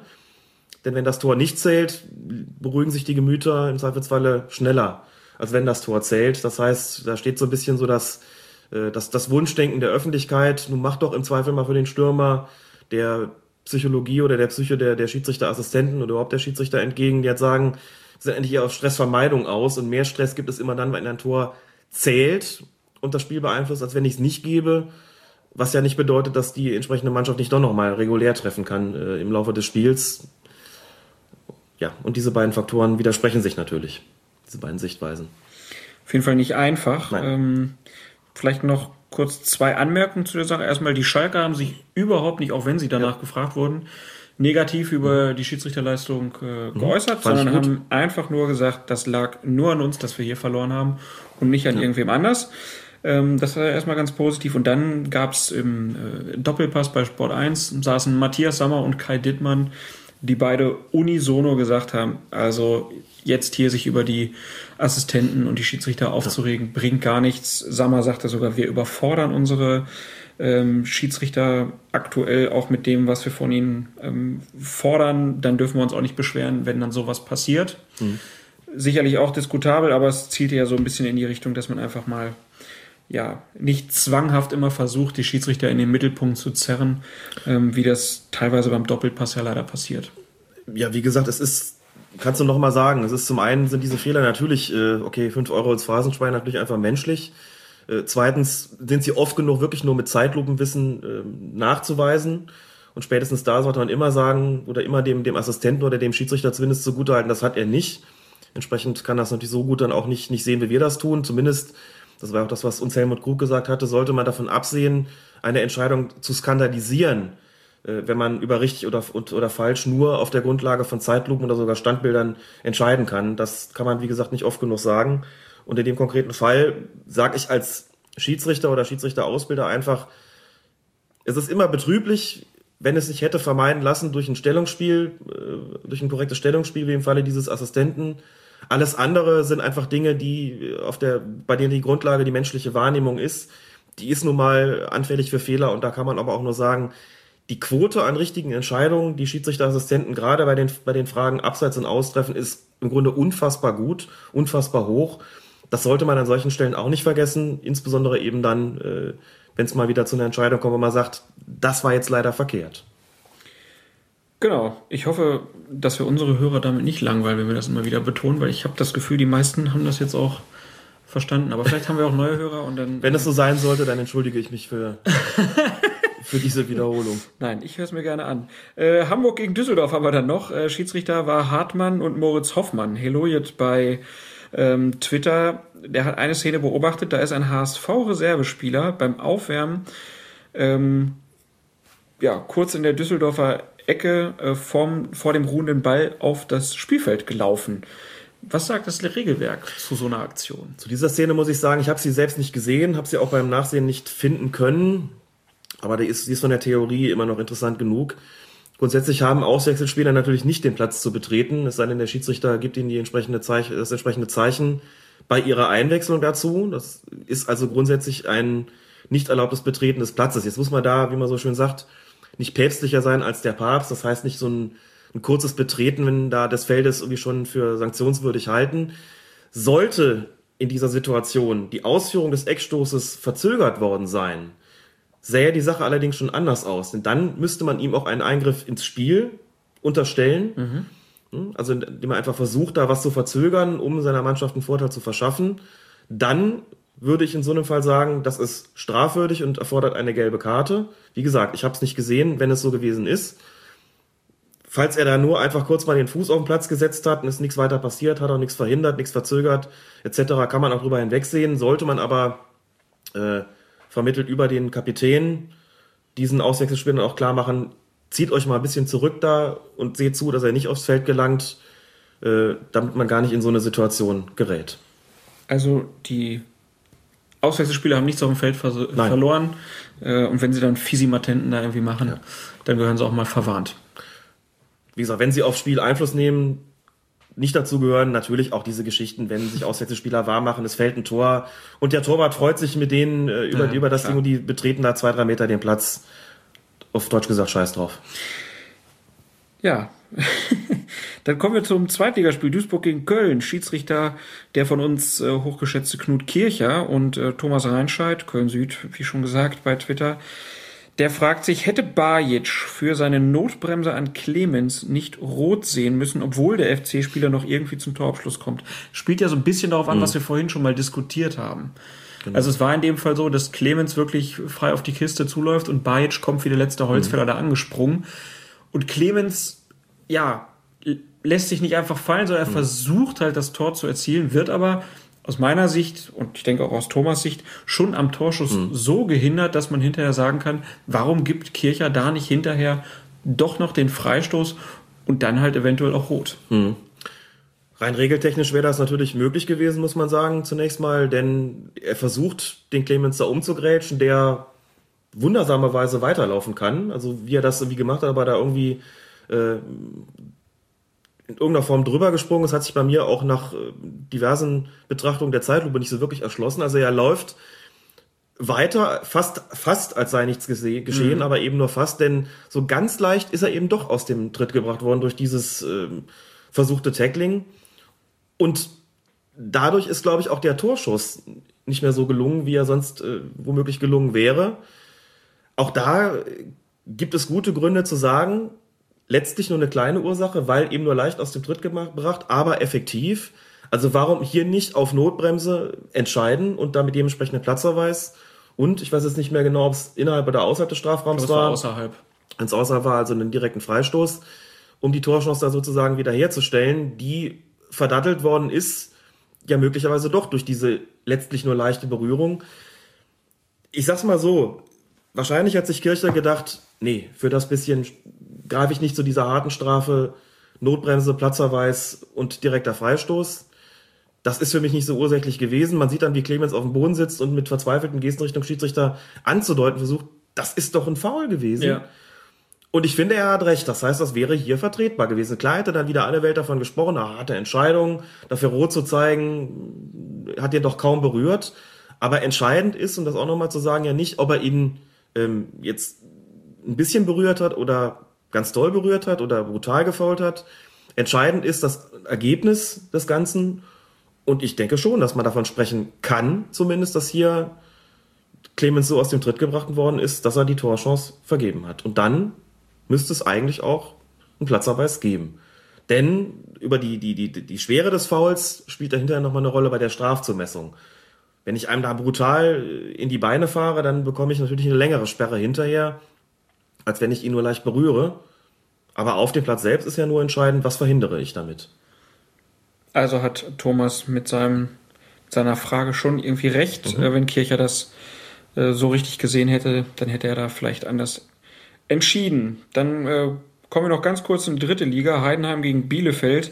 Ähm, das muss irgendwie, glaube ich, von der Sportschau oder so gezeigt worden sein, denn es erreichten uns mehrere Hinweise ähm, auf Twitter von Alexander Bäumer, von Jens Peters, Ole Zeisler. Und ähm, ja, es gab zwei Platzverweise gegen Bielefeld äh, wegen Notbremse und grobem Vorspiel und zwei Strafstöße für Heidenheim. Ich habe es mir angeguckt und ich hatte nicht das Gefühl, dass man das so groß dem Schiedsrichter ankreiden kann. Nein. Ist natürlich hart für eine Mannschaft, so viele äh, wirklich heftige Entscheidungen gegen sich zu kassieren. Zwei rote Karten, zwei Elfmeter, wobei eine Situation dabei war, wo halt beides auf einmal kam, Ja. sprich rot und Elfmeter, aber das erste war eine Notbremse, wo man auch sagen muss, kleine Ursache, große Wirkung. Da wird ein Spieler am, der im Prinzip durch war am Torschuss gehindert, auch nur leicht, aber er fällt, die Torschuss ist dahin. Dann ist es nun mal Strafstoß und auch Platzverweis wegen der Notbremse. Die zweite rote Karte war eine, wo ein Spieler wirklich mit einem, weiß gar nicht, Karate oder Kung-Fu-Tritt in seinen Gegenspieler versucht hineinzufliegen. Er trifft ihn glücklicherweise, muss man sagen, äh, nur leicht, aber da ist vollkommen klar, wer derartig äh, brutal versucht, seinen Gegenspieler umzutreten, wird dann auch tatsächlich, das ist von mir aus versuchtes Treten, wird dann auch genauso bestraft. Das, äh, da kann man wirklich nur, nur sagen, gut, dass er nicht voll getroffen hat. Bleibt aber trotzdem auf jeden Fall ein Platzverweis. Das ist, auch wenn er nicht getroffen hat, dann nicht mehr mit, mit Gelb äh, zu ahnden. Und der zweite Strafstoß war ein ziemlich plumpes Foul vom Verteidiger an dem Angreifer. Da ist es ja dann auch so, dass man nicht einfach sagen kann, ich gebe den jetzt nicht, weil ich schon ganz viel gegen die entschieden habe. Vielleicht hat der Verteidiger darauf ein bisschen spekuliert. Ist aber sein Problem, äh, wenn er da so zu Werke geht. Also diese vier Entscheidungen, die allesamt sehr gravierend waren, fand ich auch allesamt richtig äh, vom Schiedsrichter. Wie er sonst gepfiffen hat, kann ich ehrlich gesagt nicht beurteilen. Aber was die Szenen betrifft, habe ich da wirklich keine Kritik. Alles in Ordnung. Also Schiedsrichter Brandt, ziemlich schwierige Entscheidung Ja. zu treffen gehabt und in diesen entscheidenden Momenten dann auch richtig entschieden. Ja, dann schließen wir jetzt erstmal die Ligaspiele ab und kommen zu den Partien, die unter der Woche das Vorspiel für Fürth gegen 96 geliefert haben. Wir kommen zur Champions League. Auch das muss man den Leverkusern konstatieren, konzidieren. Man muss es konstatieren, nein, man kann es konstatieren und man muss ihn konzidieren. Oder man muss anerkennen, man kann es ja auf Deutsch sagen, anerkennen, dass sie da hinten auch die Abseitsfalle gut spielen. Champions League, Halbfinale, Hinspiele, zwei unter der Woche. Und wir haben das große Glück, dass wir im Gegensatz zu vielen anderen Medien nicht über irgendwelche Transfers oder Steuervergehen richten müssen, äh, sondern wir dürfen über ja, streitbare Entscheidungen dieser Champions League sprechen. Und wir sprechen beim Spiel Bayern gegen Barcelona vielleicht mal am Anfang über die vermeintlichen Handspiele. Es gab zwei äh, Situationen, wo diskutiert wurde. Einmal wird Piquet im Strafraum an die Hand geschossen. Da habe ich äh, gesagt, das hätte einen Elfmeter geben müssen, weil die Hand von Piquet Richtung Ball geht. Würdest du mir da zustimmen? Da stimme ich zu. Das erfüllt, das erfüllt tatsächlich die Kriterien für strafbares Handspiel. Irgendwo gelesen, jemand schrieb auf Twitter, glaube ich, da zuckt der Ellenbogen raus. Genauso habe ich das auch wahrgenommen. Manchmal hat man ja so ein Rauszucken, das entsteht durch den Kontakt des Balles mit der Hand. Das ist in dem Fall nicht gegeben gewesen. Es war halt auch so, die Entfernung war relativ groß noch. Ja, Und es war jetzt nicht, auch dass der richtig. aus ganz kurzer Entfernung angeschossen wurde, sondern ja, der Piquet sieht, der, der merkt das auch, dass der Ball auf ihn zukommt. Genau. Der geht trotzdem mit dem Arm hin. Also von daher, da hätte man den Elfmeter geben müssen vielleicht sogar. Bei der zweiten Situation, ähm, wer war das? War das Sanchez? Sanchez, Äh, Alexis Sanchez. Ist im Kopfballduell im Strafraum und er, er hat den, die Arme halt vor dem Körper und von dem Kopfball fällt ihm der Ball dann auf seinen rechten Arm runter. Das sieht natürlich in der Zeitlupe aus, als ob das unnatürliche Handbewegungen, was weiß ich wäre, aber so im normalen Lauf hätte ich da gedacht, da musste kein Elfmeter geben. denke, dass die Verunsicherung nach den ganzen äh, Handspielgeschichten im Laufe der Rückrunde nicht nur die Schiedsrichter erfasst hat, sondern natürlich auch die öffentliche Debatte darüber beeinflusst. Denn das ist niemals äh, ein strafwürdiges Handspiel gewesen, du hast ja schon gesagt. Kürzeste Distanz von hinten, im Grunde auch eine völlig natürliche äh, Handbewegung, der, der fällt da, ja, da geht, geht da gerade zu Boden. der kann das gar nicht richtig sehen, dann kriegt er den Ball da irgendwie an die Hand von, von Dante, der ähm, auch mit, mit Wucht in diesen, diesen, dieses Kopfballduell reingeht. Da sind eigentlich überhaupt keine Kriterien für ein strafwürdiges Handspiel erfüllt, anders als bei Piquet, der seinerseits ohne Not äh, da den Ellenbogen ausfährt, um den Ball aufzuhalten. Also im einen Fall gehe ich damit wirklich auch konform und sage, das hätte einen Strafstoß geben sollen. Im anderen Fall finde ich die Diskussion eigentlich schon überflüssig. Gab wohl noch eine dritte Situation, wo sich mir gar nicht erschlossen hat, wo da Handschuh gespielt worden sein soll. Ähm, also es war in manchen Berichten die Rede von, von drei Handspielsituationen. Die dritte mhm. habe ich ehrlich gesagt gar nicht mal ja. finden können, aber nehmen wir mal die beiden. Also im ersten Fall davon wäre ein Strafstoß durchaus angemessen gewesen, im zweiten Fall ganz sicherlich nicht. Du hast eben Dante schon angesprochen, der war ja in diesem Kopfballduell da bei Sanchez äh, auch mit involviert und er ist dann auch direkt vor dem 1-0 ja. in ja, einer Hauptrolle. Die Bayern hatten ja da bei Eckstößen deutliches äh, Plus ja. und Dante hat ein vorzügliches Kopfballspiel, ist aber in dem Fall, ähm, ja, ich glaube, Dani Alves ist er, ist er, ja, sein Gegenspieler, der ist vor ihm mhm. und da wurde dann diskutiert, hat Dante sich da aufgestützt? Und vielleicht, bevor wir die Frage beantworten in dem Fall, vielleicht kannst du noch mal kurz zwei, drei Worte dazu sagen, wann spricht man denn überhaupt vom Aufstützen? Ein klassisches Aufstützen ist, liegt vor, wenn ich meinen Gegenspieler dazu missbrauche, um mir einen Vorteil zu verschaffen, beispielsweise beim Kopfballduell. Das heißt, wenn ich das wie früher so ein bisschen beim, beim Boxspringen, so als Kind mich äh, ja. meine beiden äh, oder vielleicht auch nur einen Hand oder Arm nehme, um mich auf ihn aufzustützen, um dadurch mich, um dadurch quasi einen so eine Art, ja, wie so ein irgendwie den wie so ein Bock zu missbrauchen, um besser hochzukommen, um mir auch einen Vorteil dabei zu verschaffen, höher zu springen beim Kopfball, höher zu kommen beim Kopfball als mein Gegenspieler, den ich dadurch ja auch gleichzeitig am Boden halte, damit er nicht hochkommt. Das ist ein klassisches Aufstützen. In ja, oder wenn ich halt den Gegenspieler dadurch auch am, am Boden genau. behalte, dass er nicht ja. hochspringen kann. Mhm. Und in dem Fall war es jetzt so, dass Dante die, die Arme so ein bisschen wie ein Schal um Alves mhm. irgendwie äh, legt. Was hast du denn da so dann auch mit Blick auf die Zeitlupe vielleicht gedacht, hätte man das abpfeifen sollen? Nein, das ist in Ordnung, sowas laufen zu lassen. Das äh, muss auch sagen, Fußball ist nun mal kein körperloser Sport und entscheidend ist für mich in dem Zweikampf gewesen, dass Dante seinen Gegenspieler eben gerade nicht missbraucht hat, um hochzuspringen. Der ist von sich aus hochgekommen und hat dann im Sprung dem so ein bisschen die, die, die Arme da so zärtlich auf seine, äh, auf, um seine Brust geschlungen. Das ist aber nicht das klassische Aufstützen. Ähm, der Gegenspieler ist gar nicht mit zum Kopfballduell hochgegangen. Das lag aber nicht daran, dass er von Dante daran gehindert worden ist, sondern das hat Gründe, die müsste man ihn selbst fragen, warum er das nicht gemacht hat. Und dann, ja, bekommt er, legt Dante sozusagen so ein bisschen den, den Sprung ähm, auszutarieren, um eben da nicht irgendwie abzustürzen, legt so ein bisschen die, die, die Hände dann ähm, auf die Brust seines Gegenspielers. Das ist aber nicht das klassische Aufstützen. Jetzt kann man argumentieren, dadurch kommt er ja dann endgültig nicht mehr hoch, der Gegenspieler. Das stimmt zwar, aber das wäre auch sonst nicht passiert. Der war einfach in einer völlig anderen Etage. Und so ein bisschen körperbetontes Spiel muss auch an der, äh, muss auch bei Kopfballduellen erlaubt sein. Also hier lag für mich keine Regelwidrigkeit vor. Und zwar nicht deswegen, weil ich irgendwie Bayern-Fan bin und das auch ein schönes Tor fand oder froh war, dass das da gegeben worden ist, sondern das ist für mich im Rahmen der Spielräume, die ein Schiedsrichter bei einer Zweikampfbeurteilung bei Luftduellen hat, völlig in Ordnung gewesen. Ähm, und da kann man jetzt nicht sagen, wenn die Hände da sind, dann ist es automatisch ein Foul. Der hat sich hier nicht aufgestützt. Das ist im, im Hochspringen ist das passiert und hat ihn im Grunde genommen aus meiner Sicht nicht mehr groß an irgendwas gehindert. Es gibt dann Fotos, wo man das sehen kann wo man das Gefühl hat, ja, da äh, hindert er seinen Gegenspieler ja auch, aber da muss man sagen, Standbilder können auch manchmal trügen. Da ist es schon sinnvoll, sich nochmal den gesamten Bewegungsablauf anzugucken, denn aus dem Standbild geht eben nicht hervor, ob er ihn runterdrückt, was er nicht tut, oder ob er sozusagen einfach nur sich ein bisschen, ähm, ein bisschen das Gleichgewicht hält und für mich in dem Moment noch äh, oder in der Situation wirklich auf eine legale Art und Weise. Also das Tor war für mich vollkommen regulär. Ein Indikator, über den wir auch schon ein paar Mal gesprochen haben, ist ja dann der Protest hinterher. Mhm. Und der war dann von Barcelona, also die sind nicht auf den Schiedsrichter Nö. eingestürmt, hatte ich das Gefühl. Jetzt muss man bei Barcelona sagen, dass sie grundsätzlich eine sehr faire Mannschaft sind, was den Schiedsrichter betrifft. Sie wollten hinterher auch gar nicht groß über ihn reden.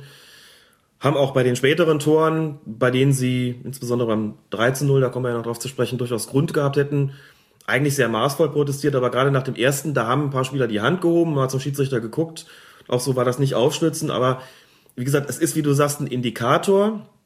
ist das natürlich kein Kriterium. Ich kann natürlich nicht den Protest von Spielern hernehmen, um ähm, darüber zu befinden, pfeife ich jetzt oder nicht.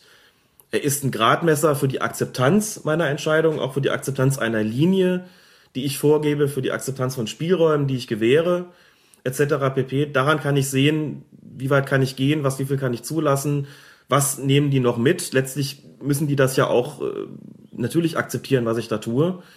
Und letztlich gibt die menschliche Psychologie auch das eine oder andere her, ähm, dass ich dann als Kriterium heranziehen kann bei der Frage, war das jetzt gerade richtig oder nicht. Wie gesagt, ein ungewöhnlich vehementer Protest kann sehr wohl ein wichtiger Indikator sein hinsichtlich der Frage, habe ich mich dann möglicherweise gerade geirrt oder nicht. Die Beispiele hatten wir ja schon. Die Legende sind das Handtor von Henri, die Verhinderung äh, des Tores dabei Schalke gegen Köln durch Oliver Held beispielsweise, wo alles auf den Schiedsrichter vehement eingestürmt ist, das kann ich als Indikator nehmen. Wie gesagt, ungewöhnlicher Protest bedeutet ja, dass es normalerweise keine Mannschaft gibt, die bei jeder Schiedsrichterentscheidung wie die Wahnsinnigen auf den Referee einstürmen. Aber wie gesagt, es ist natürlich immer nur ein Indikator und nicht mehr. Aber in dem Kontext muss ich sagen, die haben das akzeptiert, auch deshalb, weil sie, glaube ich, selbst wissen, was Dante da gemacht hat, äh, war im Großen und Ganzen wirklich, wirklich regulär. Und die Tatsache, dass da sich die Hände am, am Körper des Gegenspielers, ich glaube, es war Dani Alves, befunden haben, war nicht ursächlich dafür, dass das Tor gefallen ist. Und das ist alles in allem äh, dann auch äh, schon bedeutend bei der hinsichtlich der Frage, war das jetzt korrekt erzielt, das Tor oder nicht. Bisschen mehr Protest gab es beim 2-0. Also vor mhm. allen Dingen der äh, Torwart von Barcelona hat ja. sich da ziemlich aufgeregt. Das war äh, Gomez und der stand im Abseits. Aber wie man in der Zusammenfassung von Sky sehen kann, auch wirklich nur hauchzart. Ich glaube, das waren die Worte des Reporters. Ich fand zum Beispiel, auch da muss man ja mal sagen, waren die, äh, war bei der Wiederholung, hatte ich das Gefühl, der steht sogar relativ deutlich im Abseits. Wie kann man sowas nicht sehen, so ungefähr? Ja. Wenn die da mit ihren technischen Mitteln rangehen, nicht nur die Linie ziehen, sondern auch so die Perspektive ein bisschen verändern, sieht man im Grunde genommen nur einen Fußbreit. Ansonsten gleiche Höhe. Also hier muss ich dann, dann doch dazu neigen, zu sagen, da kann man dem, dem Schiedsrichter beziehungsweise dem Assistenten eigentlich keinen Vorwurf machen. Das war letztlich doch sehr knapp. Also aus der Fernsehperspektive direkt auch mhm. in Originalgeschwindigkeit hatte ich so das Gefühl, der steht klar mhm. im Abseits. Wenn man dann aber mal geguckt hat, wie der äh, Assistent die Situation halt ja. wahrnimmt, mhm. ist es natürlich deutlich schwieriger, als ja. wenn ich da aus der Totalen drauf gucke. Ähm, aber wie genau. gesagt, es ähm, hätte er da die Fahne gehoben, hätten die Bayern sich nicht beschweren dürfen. Nein, also rein, Fuß war klar, rein regeltechnisch gesehen war der Fuß vorne und das erfüllt den Straftatbestand, den Straftatbestand, nicht den Tatbestand des aktiven Abseits. Nur wie gesagt, da kein Vorwurf an Schiedsrichter oder Assistenten. Das ist schwer zu sehen gewesen, war auch ganz, ganz knapp nicht knapp und richtig deutlich war es dann aber vor dem 3-0, wo äh, Thomas Müller die Sportart ein bisschen gewechselt hat, hatte man das Gefühl. genau. Hat sich da vielleicht, ja, ist er in Bayern aufgewachsen, wahrscheinlich hat er früher auch auf den Tümpeln und Seen im Winter dann Eishockey gespielt und hat Jordi Alba einfach mal weggecheckt. Da habe ich mich wirklich gewundert, mhm. dass das nicht abgepfiffen wurde. Darüber kann man sich mit gutem Grund wundern, denn der Schiedsrichter hat durchaus einen guten Blick auf die Situation gehabt. Der Schiedsrichterassistent hatte auch freien Blick auf die Situation. Und dann steht da noch, da kann man noch mal gesondert drüber reden, ein Torrichter, der auch zumindest seine Meinung kundtun darf bei der ganzen Geschichte. Für mich war es so, dass Thomas Müller den Lauf seines Gegenspielers mit unzulässigen Mitteln unterbrochen hat. Das ist dann so ein Fall, wo man einfach sagen muss, das ist nicht regulär. Das kann man clever oder abgezockt nennen. Ähm, wenn man jetzt sozusagen nicht äh, unmittelbar auf die Regeln rekurriert. Wenn man das aber tut, muss man sagen, das war natürlich nicht zulässig, den Weg so frei zu blocken. Ähm, und Robben hat das ja auch zum erfolgreichen Torabschluss genutzt. Also hier hätte auf Freischluss erkannt werden müssen, das Tor hätte nicht zählen dürfen. Punkt.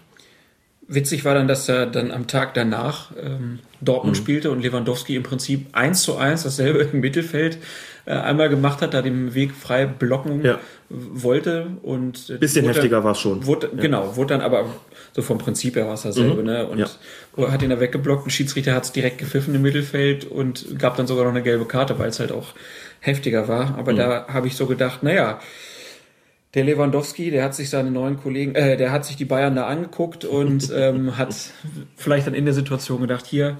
Was der Müller kann, kann was- ich schon lange. Genau. Ähm, ich mache das mal genau. War auf jeden Fall ganz ulkig, dass das dann am nächsten Tag. Also sonst ist das ja eher selten, dass sowas passiert, so in der Deutlichkeit, aber da passiert es in zwei solchen Spielen direkt hintereinander. Also auch das ähm, 3 zu 0 hätte man vielleicht nicht geben dürfen in der Situation, aber wir können festhalten, das 4-0, da brauchen wir nicht drüber diskutieren. Darüber müssen wir nicht diskutieren. Also Das Bayern hätte eigentlich regulär. ähm, 1 zu 0 höchstens gewinnen. Nein, Quatsch. Also war in der Höhe. Auf jeden Fall verdient. Und wir haben noch eine Szene. Ähm, Jordi Alba, der hat da den Ball, ja, es geht, glaube ich, um einen Einwurf oder so oder einen Genau. Freistoß und hat den Ball und wirft den dem Robben einfach ins Gesicht. Ganz leicht ins Gesicht, ja. Ja, ähm, ja, aber er macht es halt. Also es ist auch nicht so, dass, dass man das Gefühl hat, der macht das jetzt aus Versehen oder er ist ihm abgerutscht, sondern das sieht so aus, der macht das absichtlich oder er nimmt es zumindest in Kauf. Ähm, ist das nur eine Unsportlichkeit oder ist das gar eine Tätlichkeit? Das ist, würde ich sagen, genau im Grenzbereich zwischen Unsportlichkeit und Tätigkeit. Der Schiedsrichter hat es gesehen, hat die Situation beurteilt, hat die gelbe Karte gezeigt, sprich, er hat sich dafür entschieden, das als Unsportlichkeit zu qualifizieren. Ich finde das persönlich in Ordnung. Es ist ein ganz leichtes ins Gesicht werfen gewesen. Klar zuckt Robben da so ein bisschen zurück und hält sich den Schädel, als ob sonst was passiert wäre. Ist Das aber nicht auch nicht. zusammengebrochen, Ist immerhin. nicht zusammen, nein, nein, ist nicht zusammengebrochen. Das fand ich auch gut. Das äh, so- sollte man zwar eigentlich als Selbstverständlichkeit betrachten, dass da solche Mätzchen nicht geschehen. Aber im Grenzbereich zwischen Unsportlichkeit und Tätigkeit, so ein Fall, wo man sagt, wenn er dafür glattrot bekommt, kann er sich auch nicht beklagen, denn ich finde, man sieht schon relativ klar, das ist das, was der wollte. So, aber äh, eine Tätigkeit, meine Güte, ist auch dann da, wo man so wirklich sagt, Tritte, Schläge etc. Da ist natürlich das leichte ins Gesicht werfen des äh, Balles dem gegenüber wirklich ein minderschwerer Fall. Ich muss sagen, wenn ich da vor die Wahl gestellt werde in so einer Situation, dann greife ich auch zu weniger harten Strafe und sage, das ist eine Unsportlichkeit gewesen, die ist mit Gelb geahndet worden und gut ist es. Also ich ähm, hätte da auch keine rote Karte haben wollen. Auch Spiel, Vertretbar wäre sie gewesen. auch spieltaktische Überlegungen, dann nur gelb zu geben? Vielleicht, ja, vielleicht. Das mag sein. Letztlich war es ja kein unfaires Spiel und es ergab sich sozusagen nicht aus dem Spielcharakter selbst, dass da jetzt äh, zwingend das Ganze nach, irgendwie nach einer roten Karte gerochen hat. Das wäre zum Beispiel, wenn wir nochmal über Taktik sprechen, so, wenn da einige üble Fouls drin gewesen wären und Das Spiel eh so vergiftet das gewesen Spiel eh schon vielleicht, vergiftet gewesen, gewesen wäre, dass man sagt, und jetzt kommt irgendwann, es riecht schon förmlich nach einer Aktion, nach einer Tätigkeit oder sowas, dann wäre in so einer Situation möglicherweise auch die härtere Strafe ausgesprochen worden, weil der Schiedsrichter sich gesagt hätte, ich muss jetzt hier einfach mal das berühmte Zeichen setzen und durch den Platzverweis einfach deutlich machen, jetzt ist die Grenze definitiv überschritten und deswegen ziehe ich hier auch rot und den Spielraum habe ich in der 50-50-Entscheidung, entscheide ich mich für die härtere Strafe. Bei dem Spiel, so wie es war, hat es ein paar gelbe Karten gegeben, aber es war ja nicht unfair. Dazu sagen, ich ordne es nur als Unsportlichkeit ein, gehe ich völlig d'accord mit. Und das war, war für mich völlig in Ordnung. 4 zu 0 haben die Bayern. Wobei man vielleicht auch noch, Ja. noch kurz einen Satz zu den Torrichtern verlieren muss, weil da auch ja äh, verschiedentlich drüber geredet worden ist. Nochmal daran erinnern, dass beim 3 zu 0, wo der Torrichter ja in der Nähe steht, ähm, nochmal an Florian Mayer erinnern, der bei der Europameisterschaft äh, ein, ein klares Foul in einem Spiel an Mandzukic nicht gesehen und alle gesagt haben, wie kannst du das nicht sehen, du stehst da direkt davor. Und hat Florian Mayer gesagt, manchmal ist es auch ein Problem, zu nah dran zu stehen. Klingt erstmal paradox, kann ich aus eigener Erfahrung aber sagen, ist tatsächlich so, denn man hat da nicht mehr sozusagen den distanzierten Blick, den man manchmal braucht, um was genau zu erkennen. Helmut Krug hat bei unserer Medienschulung, glaube ich, gesagt, 12 bis 17 Meter sei so eine ideale Entfernung. Kam mir fast schon ein bisschen zu viel vor. Aber so aus ein oder zwei Meter Entfernung das Ganze zu beurteilen, ist offensichtlich auch nicht immer gut. Das jetzt zur Frage, wieso hatten der das eigentlich nicht angezeigt? Trotzdem muss man natürlich sagen, äh, in so einer Aktion wie das Blocken von Müller, wenn drei Leute auf die Situation gucken, Schiedsrichter, Torrichter und Schiedsrichterassistent, muss insgesamt eigentlich schon rauskommen, irreguläres Tor. Und da muss man natürlich sich auch fragen bei den Torrichtern, die ja zwar in erster Linie die Aufgabe haben zu gucken, ob ein Ball regulär im Tor war oder nicht, aber abgesehen davon auch die Aufgabe haben, mal zu gucken, was ist mit Abseits, was ist mit Handspiel, was ist mit Foulspiel. Die sollen sich da auch einmischen. Und da ist es tatsächlich so natürlich, dass in solchen Fällen, wo dann nicht eingegriffen wird, die Frage schon auch zurechtgestellt wird, was machen die da eigentlich? Mit ihrem Stummelstäbchen in der Hand. Stummelstäbchen. Ja, das war die Frage. Ne? Was, was haben die da eigentlich in der Hand? Äh, kannst du es beantworten? Soweit ich weiß, ist das im Grunde einfach nur so eine Art Funkgerät, denn sie haben natürlich zum einen die Möglichkeit, über den Sprechfunk zu kommunizieren, zum anderen aber auch die Möglichkeit, über dieses Stäbchen da akustische Signale an den Schiedsrichter zu übermitteln, ähm, gemäß den vorher vereinbarten Zeichen, zum Beispiel für die, äh, bei der Erzielung eines Tores. Also ich hatte jetzt bei der Aktion mit Robben aber das Gefühl, dass der ähm, Torrichter gar nicht auf die Situation geguckt nee, hat, sondern der, Robben, der hat so. sich schon in den Strafraum ja. ähm, orientiert. Also da schien die Absprache mhm. so zu sein, naja, wenn da außen was passiert, das muss der Assistent, das muss der Hauptschiedsrichter sehen. Du guckst mal, ob da im Strafraum mhm. einer äh, zuppelt oder umgetreten wird oder irgendwas. Also da kann man ihm keinen so direkten Vorwurf machen, aber so generell ist die Einrichtung des Torrichters, das ist nicht ganz glücklich. Also man tut den Leuten, die da stehen, ja auch keinen Gefallen. Also das, das, es ist so eine undankbare mhm. Aufgabe. Du bist so wenig involviert. Ja äh, Oliver Schmidt, der Kommentator von ähm, ZDF gestern bei Dortmund oder vorgestern bei Dortmund gegen Real Madrid, der sagte halt auch bei der einen Situation, naja, es wäre ein, ein Wunder, wenn der Torrichter sich hier zu Wort melden würde, mhm. weil die sagen ja eh nie was. Und das ist so ein bisschen das Gefühl. Das ist wie so das fünfte und sechste Rad am Wagen und richtig mhm. Einfluss nehmen die gar nicht. Man müsste vielleicht mal mit Schiedsrichter sprechen, die äh, schon mal die Funktion des Torrichters erfüllt haben. Übrigens ist ja gerade bei internationalen Spielen auch die Voraussetzung, dass sie selbst in der ersten Liga ihres Landes pfeifen. Später sind sie dann äh, mit zunehmender ähm, Dauer des Wettbewerbs äh, teilweise auch selbst internationale Schiedsrichter. Ne? Wie gesagt, Florian Mayer als Torrichter bei der Europameisterschaft ist ja selbst einer, der auch in äh, auch die, die Spitzenspiele im europäischen Fußball pfeifen darf. Mit denen müsste man einfach mal reden und sagen, was wird denn da eigentlich zwischen euch so kommuniziert? da wird möglicherweise ja mehr geredet, als sich nach außen hin ja. das so darstellt. Nur man bekommt im Ergebnis immer den Eindruck, da passiert nicht viel, weil die natürlich auch keine sichtbaren Zeichen geben, weil man selten Schiedsrichter im Dialog, im direkten Dialog mit denen sieht. Möglicherweise trügt der Eindruck, möglicherweise findet da mehr Kommunikation statt. Im Ergebnis ist es allerdings oft so, dass man das Gefühl hat, naja, jetzt ist aber dieses oder jenes passiert und das nicht hätte passieren sollen nach Möglichkeit. Also kann der Torrichter da ja nicht den Einfluss geltend gemacht haben, äh, der in dem Moment wünschenswert gewesen wäre. Also den Einfluss äh, beispielsweise, den der Torrichter beim Spiel Bayern München gegen Barcelona hätte haben können, indem er gesagt hätte, das ist ein unzulässiger, unzulässiges Sperren von Müller gewesen. Das Tor ist zu annullieren. Ich weiß nicht, was der dem Schiedsrichter da mit auf den Weg gegeben hat, ob er ihm überhaupt was mit auf den Weg gegeben hat. Aber es wäre schon sein Job gewesen, muss man sagen, das deutlich so zu qualifizieren, denn er war vielleicht dann zu nah dran, das mag wohl sein, aber na gut, äh, letzten Endes, äh, was für ihn ja hätte er sehen können, wenn er nicht damit beschäftigt gewesen wäre, schon Richtung Mitte zu schauen, was passiert denn da? Und wenn er es nicht sieht, dann muss man den Assistent fragen, was ist mit dem gewesen? Also einer von dreien muss es dann doch bitte schon so im Blick haben, dass letztlich auch klar wird, das ist äh, keine zulässige Spielweise gewesen.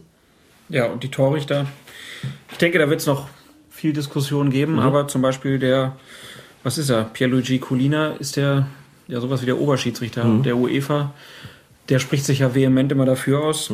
Das wird ja auch nicht ohne Grund sein. Aber ja, vielleicht bekommen wir irgendwann dann ja mal die Antwort, ähm, was dann da genau die Absprachen sind, die da getroffen werden. Und wechseln jetzt einfach mal zum zweiten Halbfinale Dortmund gegen Real. Da gab es in der 42. Minute eine Szene, ähm, wo Marco Reus im Strafraum ist und es dann keinen Strafstoß für Dortmund gegeben hat und Sergio Ramos sogar zum Schiedsrichter noch gelaufen ist als Kapitän von Real Madrid. Und man konnte so denken, naja, der will eigentlich sagen, der Junge hat doch da eine Schwalbe gemacht. Mhm. Wie hast du die Situation gesehen? Hätte das einen Elfmeter geben müssen oder war es vielleicht sogar eine Schwalbe? Aus meiner Warnung heraus würde ich sagen, weder noch. Das ist ein Laufduell. Und klar findet da auch ein leichter Kontakt statt ähm, zu Marco Reus, der für mich aber nicht, nicht wirklich ursächlich fürs Fallen gewesen ist. Auch da muss man ja sagen, ne, nochmal, Fußball ist kein körperloses Spiel und so ein bisschen was muss schon auch erlaubt sein. Äh, und das ist eine Situation gewesen, wo ich denke, das ist keine Schwalbe. Also klar spürt er die Berührung und äh, hat auch nichts dagegen, jetzt zu fallen. Aber es ist auch ganz sicher kein Strafstoß gewesen. Also die Voraussetzungen, die da erfüllt sein müssen, äh, um das äh, für, zum strafwürdigen Foul zu erklären, die waren einfach nicht gegeben. Oliver Schmidt vom ZDF hat dann auch sinngemäß gesagt, das war zu wenig für einen Strafstoß. Das kann man so sagen. Das äh, ist immer so ein bisschen schwierig mit Blick auf die Regeln. Da gibt's ja nicht ein zu wenig oder zu viel. Aber letztlich muss sowas schon klar sein. Ich glaube, ich glaube, Oliver Kahn hat's äh, in der Pause auch gesagt, so, du bist hier in dem Champions League Halbfinale und da muss das schon einfach hundertprozentig sicher sein. Und das ist als Schiedsrichter tatsächlich so. Ich gebe den Strafstoß nur dann, wenn ich hundertprozentig davon überzeugt bin, das war einer. Solange ich noch Zweifel habe, ist das wirklich so gewesen oder kommt der da nicht einfach auch durch die Intensität ähm, des, des Duells, das aber grundsätzlich mit fairen Mitteln geführt wird, äh, zu Fall? Solange ich mir nicht hundertprozentig sicher bin, dass da ein Foul vorgelegen hat, lasse ich auch laufen. Schwalbe war es auch nicht, also kann die Entscheidung dann auch nur lauten, weiterspielen lassen. Das ist so gewesen, dass die Dortmunder kurz darauf dann äh, das Ausgleichstor kassieren. Lag eher daran, dass sie, ich glaube, danach noch mit einer, äh, was Einwurfentscheidung des Schiedsrichters zugange waren. Irgendwie war da noch Reklamation mit dem Spiel. Ja, also sie haben auf jeden Fall. Sollte man so, nicht machen als Mannschaft. Ja, so ein bisschen das Spiel eingestellt und dann waren sie genau. ziemlich blank hinten. Ähm, war dann im Endeffekt jetzt erstmal nicht ganz so schlimm. Wir werden das Rückspiel abwarten müssen, aber sieht ja recht gut aus für die Dortmunder, denn sie haben auch durch einen Strafstoßpfiff ähm, mhm. dann hinterher noch ein Tor erzielen können. 66. Minute wieder Marco Reus und ähm, ja, der wird dann von Xavi Alonso, Xabi Alonso, ähm, irgendwie über den Haufen gerannt. Ja, kein sonderlich geschicktes Zweikampfverhalten, ganz besonders im Strafraum nicht. Und ganz besonders, wenn man so ein, so ein ja, was sage ich jetzt, Hämpftling wie Marco Reus hat. Also, ja. das war wirklich, Oliver Schmidt, ich kann ihn an der Stelle auch einfach nur, nur loben, hätte noch gesagt, das war einfach völlig ungeschickte Zweikampfführung ja. und da blieb dem Schiedsrichter dann noch nichts anderes übrig. Mhm da war schon auch nochmal erkennbar mehr als bei der Situation in der 42. Minute. Das sind dann diese Situationen, in denen die Leute immer sagen, da hat er eine Konzessionsentscheidung getroffen, so nach dem Motto, den einen ja. gibt er gerade mal noch nicht. Aber der nächste, der, der sitzt dann, also im internationalen Spitzenfußball würde ich sowas dann doch weitgehend ausschließen. Das wird schon, werden die Situationen schon ähm, isoliert, also jeweils für sich wahrgenommen und der gibt auch da keinen Strafstoß, wenn er nicht davon überzeugt ist, dass es einer war. Das war einfach ein ungeschicktes Zweikampfverhalten und mit Sicherheit eine vertretbare Entscheidung, da auf den Punkt zu zeigen. Du hast ja nun beide Spiele in voller Länge gesehen. Mhm. Ich weiß, bei den Bayern hast du nicht ganz so auf den Schiedsrichter geachtet, aber ähm, trotzdem, was sagst du denn jetzt so all in all zu den Leistungen von Kassai und Kuipas? Ich muss auch zu Kassai sagen, dass der von äh, den Einzelentscheidungen abgesehen mir eigentlich gut gefallen hat. Der Mann ist, das muss man ja bei Kassai sagen, wahnsinnig viel gelaufen, hat eine unglaubliche Präsenz gehabt. Rennt wie ein Tier, ist Wahnsinn, echt. Ich finde auch die Körpersprache von ihm sehr gut. Ich finde die Art, mit den Spielern umzugehen, sehr gut. Er hatte einfach eine Reihe von unglücklichen Einzelentscheidungen dabei. Nochmal resümierend. Also ein paar Grenzfallentscheidungen natürlich. Das 1-0, wo ich sage, das kann man geben, da lag er richtig das äh, zweite Handspiel durch, durch Sanchez, wo ich auch sagen würde, kein Strafstoß. Das erste Ding, wo ich sagen würde, das war schon eher ein, aber auch das ist für mich keine krasse Fehlentscheidung. Es ist jetzt kein Handspiel gewesen, von dem man, von dem man sagen muss, meine Güte, wie kann man sowas übersehen? Mhm. Ähm, geht in den ja, Bereich Grenzfall, wo ich eher sagen würde, sollte man pfeifen, aber auch keine krasse Fehlentscheidung aus meiner Sicht. So beim 2 zu 0 liegt ein knappes Abseits vor auch da muss man sagen, ja, das kann man sehen, aber es ist eben sehr knapp gewesen. Auch da kein Vorwurf. Was bleibt, ist das 3 zu 0 anerkannt zu haben. Das ist eigentlich so der dickste Patzer gewesen. Also bei der ganzen Aufregung schnurrt es dann ja letztlich doch auf einen groben Fehler zusammen und bei den anderen sagt man, okay, das ist eine Summe aus ähm, Grenzfallentscheidungen oder, oder Kleinigkeiten gewesen, die man auch anders entscheiden kann zumindest insgesamt hat mir die Spielführung von ihm schon gut gefallen. Er hat viel laufen lassen, er ist präsent gewesen, ist angemessen mit den Spielern umgegangen, hat eine gute Linie gehabt. Ansonsten eigentlich eine, eine prima Leistung. So, das ist nur getrübt worden, wie gesagt, durch die entsprechenden Entscheidungen. Aber auch da vielleicht insgesamt als Resümee weniger dramatisch, als ich es auf den ersten, äh, als ich es auf, auf, den ersten Blick irgendwie, es auf den ersten Blick ausgesehen hat. Und bei, bei Kuipers aus Holland fand ich eigentlich auch eine gute Leistung da ist ja noch ein Tor von Lewandowski dabei gewesen, haben alle und ich auch erst gesagt, war das kein Abseits? Mich mhm. total gewundert, dass es anerkennt. Und dann sieht man in der Wiederholung, wow, genau richtig entschieden. Allen Respekt vor dem Assistenten, äh, wie er das gesehen hat. Richtig gesehen, kein Strafstoß gegen Reus in der 42. Richtig gesehen, Strafstoß für Reus dann in der 66. Minute. Ähm, also insgesamt auch eine, eine, prima Leistung, wie ich finde. Ähm, und der hatte auch das große Glück, dass er nicht so viele einzelne Entscheidungen dabei hat, die zweifelhaft waren. Jetzt kann man sagen, also ich habe es auch schon gelesen, viele sagten dann, na ja, gerade die Leistung von Kassai reiht sich so ein bisschen ein an die vielen unglücklichen Spielleitungen im Rahmen der Champions League. Es ist sicherlich nicht die Saison der Schiedsrichter gewesen, äh, so wie das in der Vergangenheit schon mal der Fall gewesen ist, das stimmt. Ähm, bin gespannt, wie es dann in den Rückspielen jetzt aussieht und dann auch im Finale natürlich. Als Schiedsrichter wünscht man sich solche Spiele wie Kassai allerdings auch deswegen nicht, denn wenn man ständig solche ähm, Grenzfallentscheidungen hat, wo es dann immer auch darum geht, entscheide ich gegen die entsprechende eine Mannschaft, ja oder nein. Das ist schon auch eine sehr, sehr problematische Sache. Insofern würde ich bei Kassai auch von einer wirklich schweren Spielleitung sprechen. Da würde man als Schiedsrichter-Beobachter einfach auch sagen, dann darf die Fehlerquote auch höher sein, natürlich. Ähm, wäre aus Schiedsrichtersicht schon schöner gewesen, wenn es entsprechend korrekt entschieden worden wäre. Aber nochmal, die ganz dicken Patzer waren mit Ausnahme des 3 zu 0 dann aber aus meiner Sicht auch nicht dabei. Das wollte man vielleicht auch sagen. Also würdest du jetzt nicht so weit gehen, dass die Schiedsrichterleistungen, die wir jetzt in diesem Jahr hatten, vielleicht auch größere Änderungen irgendwie bedürften beim im Schiedsrichterwesen? Also dass es jetzt kein Trend ist, der uns äh, ja vielleicht dadurch, dass das Spiel noch schneller geworden ist, dazu veranlasst, auch mal genereller darüber nachzudenken, mhm. dass Schiedsrichter was weiß ich, Videobeweis oder noch ein zweiter Schiedsrichter auf Platz oder weiß Nein. nicht, in welche Richtung das gehen kann. Also so weit wird es noch nicht gehen. Würde ich so weit nicht gehen, bringt mich nicht dahin. Ähm, gibt gerade bei, bei Marco Reus äh, dieser Situation, wo es dann den Strafstoß nicht gibt, also wie gesagt, eine für mich vertretbare Entscheidung, äh, habe ich auch irgendwo gelesen, dass das dann eigentlich ein nettes Beispiel dafür ist, äh, dass der Videobeweis dann auch nicht immer was taugt, denn äh, auch nach, nach fünf Zeitlupen kann man oh, mit einer ganz, ganz strengen Regelauslegung dafür plädieren und sagen, da ist schon irgendwie ein bisschen der Arme Spiel gewesen und mhm. ist er nicht deswegen gefallen, sagen vielleicht die einen und wahrscheinlich sagt die Mehrheit, nö, nö, das kann man schon laufen lassen, aber äh, gibt auch nicht hundertprozentigen Aufschluss.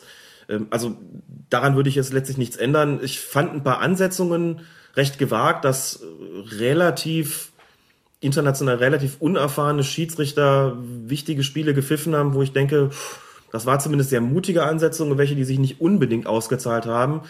Auf der anderen Seite hat es eben auch so Fälle gegeben wie die Ansetzung von erfahrenen Schiedsrichtern wie Wolfgang Stark beim Spiel Paris Saint-Germain gegen, gegen Barcelona, wo ihm letztlich ein Regelverstoß unterläuft. Und da muss man schon sagen, da nützt dann auch kein Videobeweis mehr was. Äh, das muss ich als Schiedsrichter einfach wissen. So, und das sind eigentlich Fehler, die mich viel mehr ärgern, weil das letztlich äh, eine Frage des Rüstzeugs ist und nicht der Wahrnehmung. Und am Rüstzeug darf es nicht fehlen. Also das ist schon äh, finde ich schon deutlich bedenklicher und, und ein Punkt, wo man sagen muss, also da äh, dürfte wahrscheinlich noch ein unangenehmes Gespräch mit der UEFA bevorstehen, wenn es nicht schon stattgefunden hat. Kann man von ausgehen und Wolfgang Stark wird das Champions League-Finale wohl auch nicht pfeifen, äh, denke ich mal. Ähm, daran anschließend vielleicht auch einmal noch kurz eine Frage, die uns über Twitter erreichte von Heiko76. Dürfte ein deutscher Schiedsrichter im Champions League-Finale pfeifen, wenn Bayern gegen Dortmund spielen würde? Theoretisch ja, denn ähm, letztlich erfüllt er ja die Kriterien dafür. Es sind ja zwei deutsche Mannschaften, also was sollte das Problem sein? Ähm, faktisch hat die UEFA das, glaube ich, bei Duellen zwischen zwei Mannschaften aus dem jeweils gleichen Land noch nie gemacht. Es gab ja auch mal den Fall, dass Markus Merck ein Champions League Finale gepfiffen hat. Und ich glaube, es war AC Mailand gegen Inter Mailand. Da hätte man theoretisch einen italienischen Schiedsrichter ansetzen können. Ich hoffe, ich irre mich jetzt nicht, meiner, was wäre so gewesen. Und auch wenn es auch ansonsten, wenn es Duelle gegeben hat, auch zwischen den englischen Mannschaften vor ein paar Jahren, äh, auch da ist es, glaube ich, nie so gewesen, dass es einen englischen Schiedsrichter dann dabei gegeben hat. Aber theoretisch wäre es denkbar. Ich würde ja vermuten, dass es einen englischen Schiedsrichter gibt, Howard Webb zum Beispiel. Der hatte eigentlich schon mal ein Champions League Finale. Macht ja nichts, mhm. denn ich könnte mir vorstellen, dass zum 150-jährigen Bestehen der FA mhm. in Wembley ja vielleicht wenigstens ein Engländer auf dem Platz stehen soll. Denkbar, stimmt. Würde taktisch auf jeden Fall passen. Schauen wir mal. Wir werden es beobachten und schließen damit die Champions League erstmal für heute ab und freuen uns sehr drauf, nächste Woche wieder Champions League gucken. Genau. Und hinterher drüber reden hier bei Colinas Erben. Wie gehen Sie motivational jetzt mit dem Rest dieser Bundesliga-Saison um? Abschlussrunde bei Colinas Erben. Wir haben immer noch das Interview mit dem Zweitligaschiedsrichter Stegemann produziert, aber wir können es leider immer noch nicht veröffentlichen. Genau, denn es ist noch eine zusätzliche Hürde hinzugekommen. Inzwischen ist das ganze Ding in der Fassung, mit dem mit der alle Beteiligten einverstanden sind.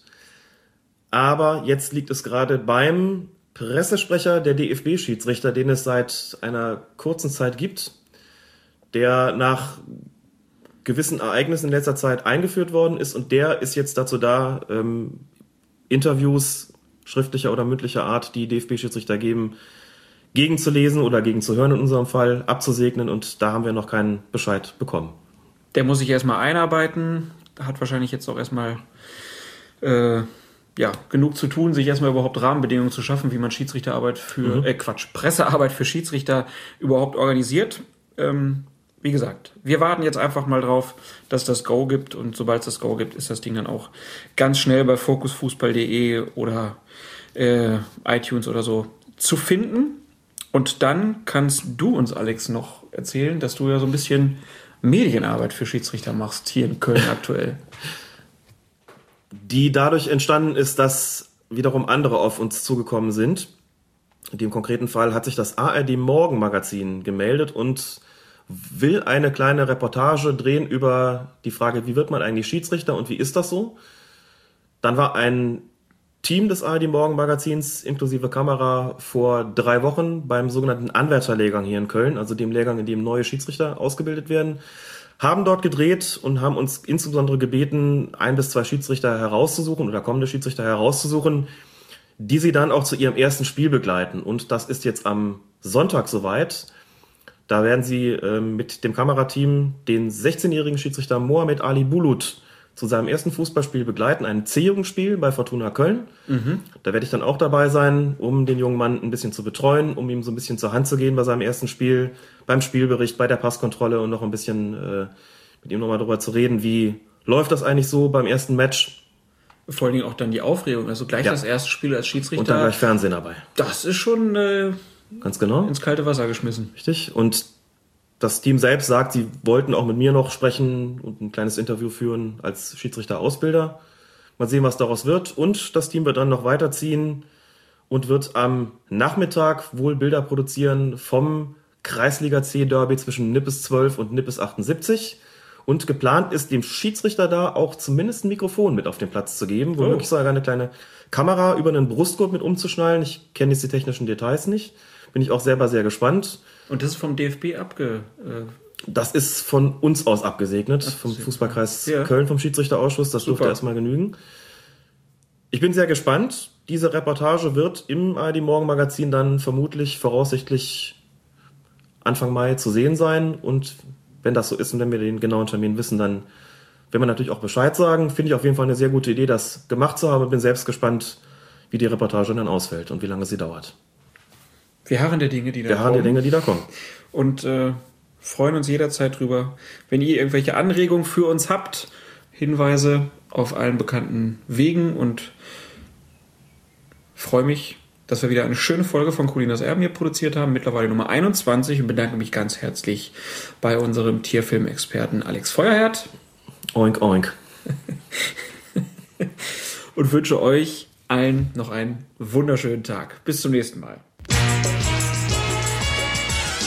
Um so eine Arbeit zu verrichten, muss man auch schon einen kleinen Schuss in der Birne haben. Wer wird schon freiwillig Schiedsrichter und lässt sich von allen beschimpfen? Das ist ganz einfach. Ich bin Schiedsrichter geworden, weil mein Vater das so wollte.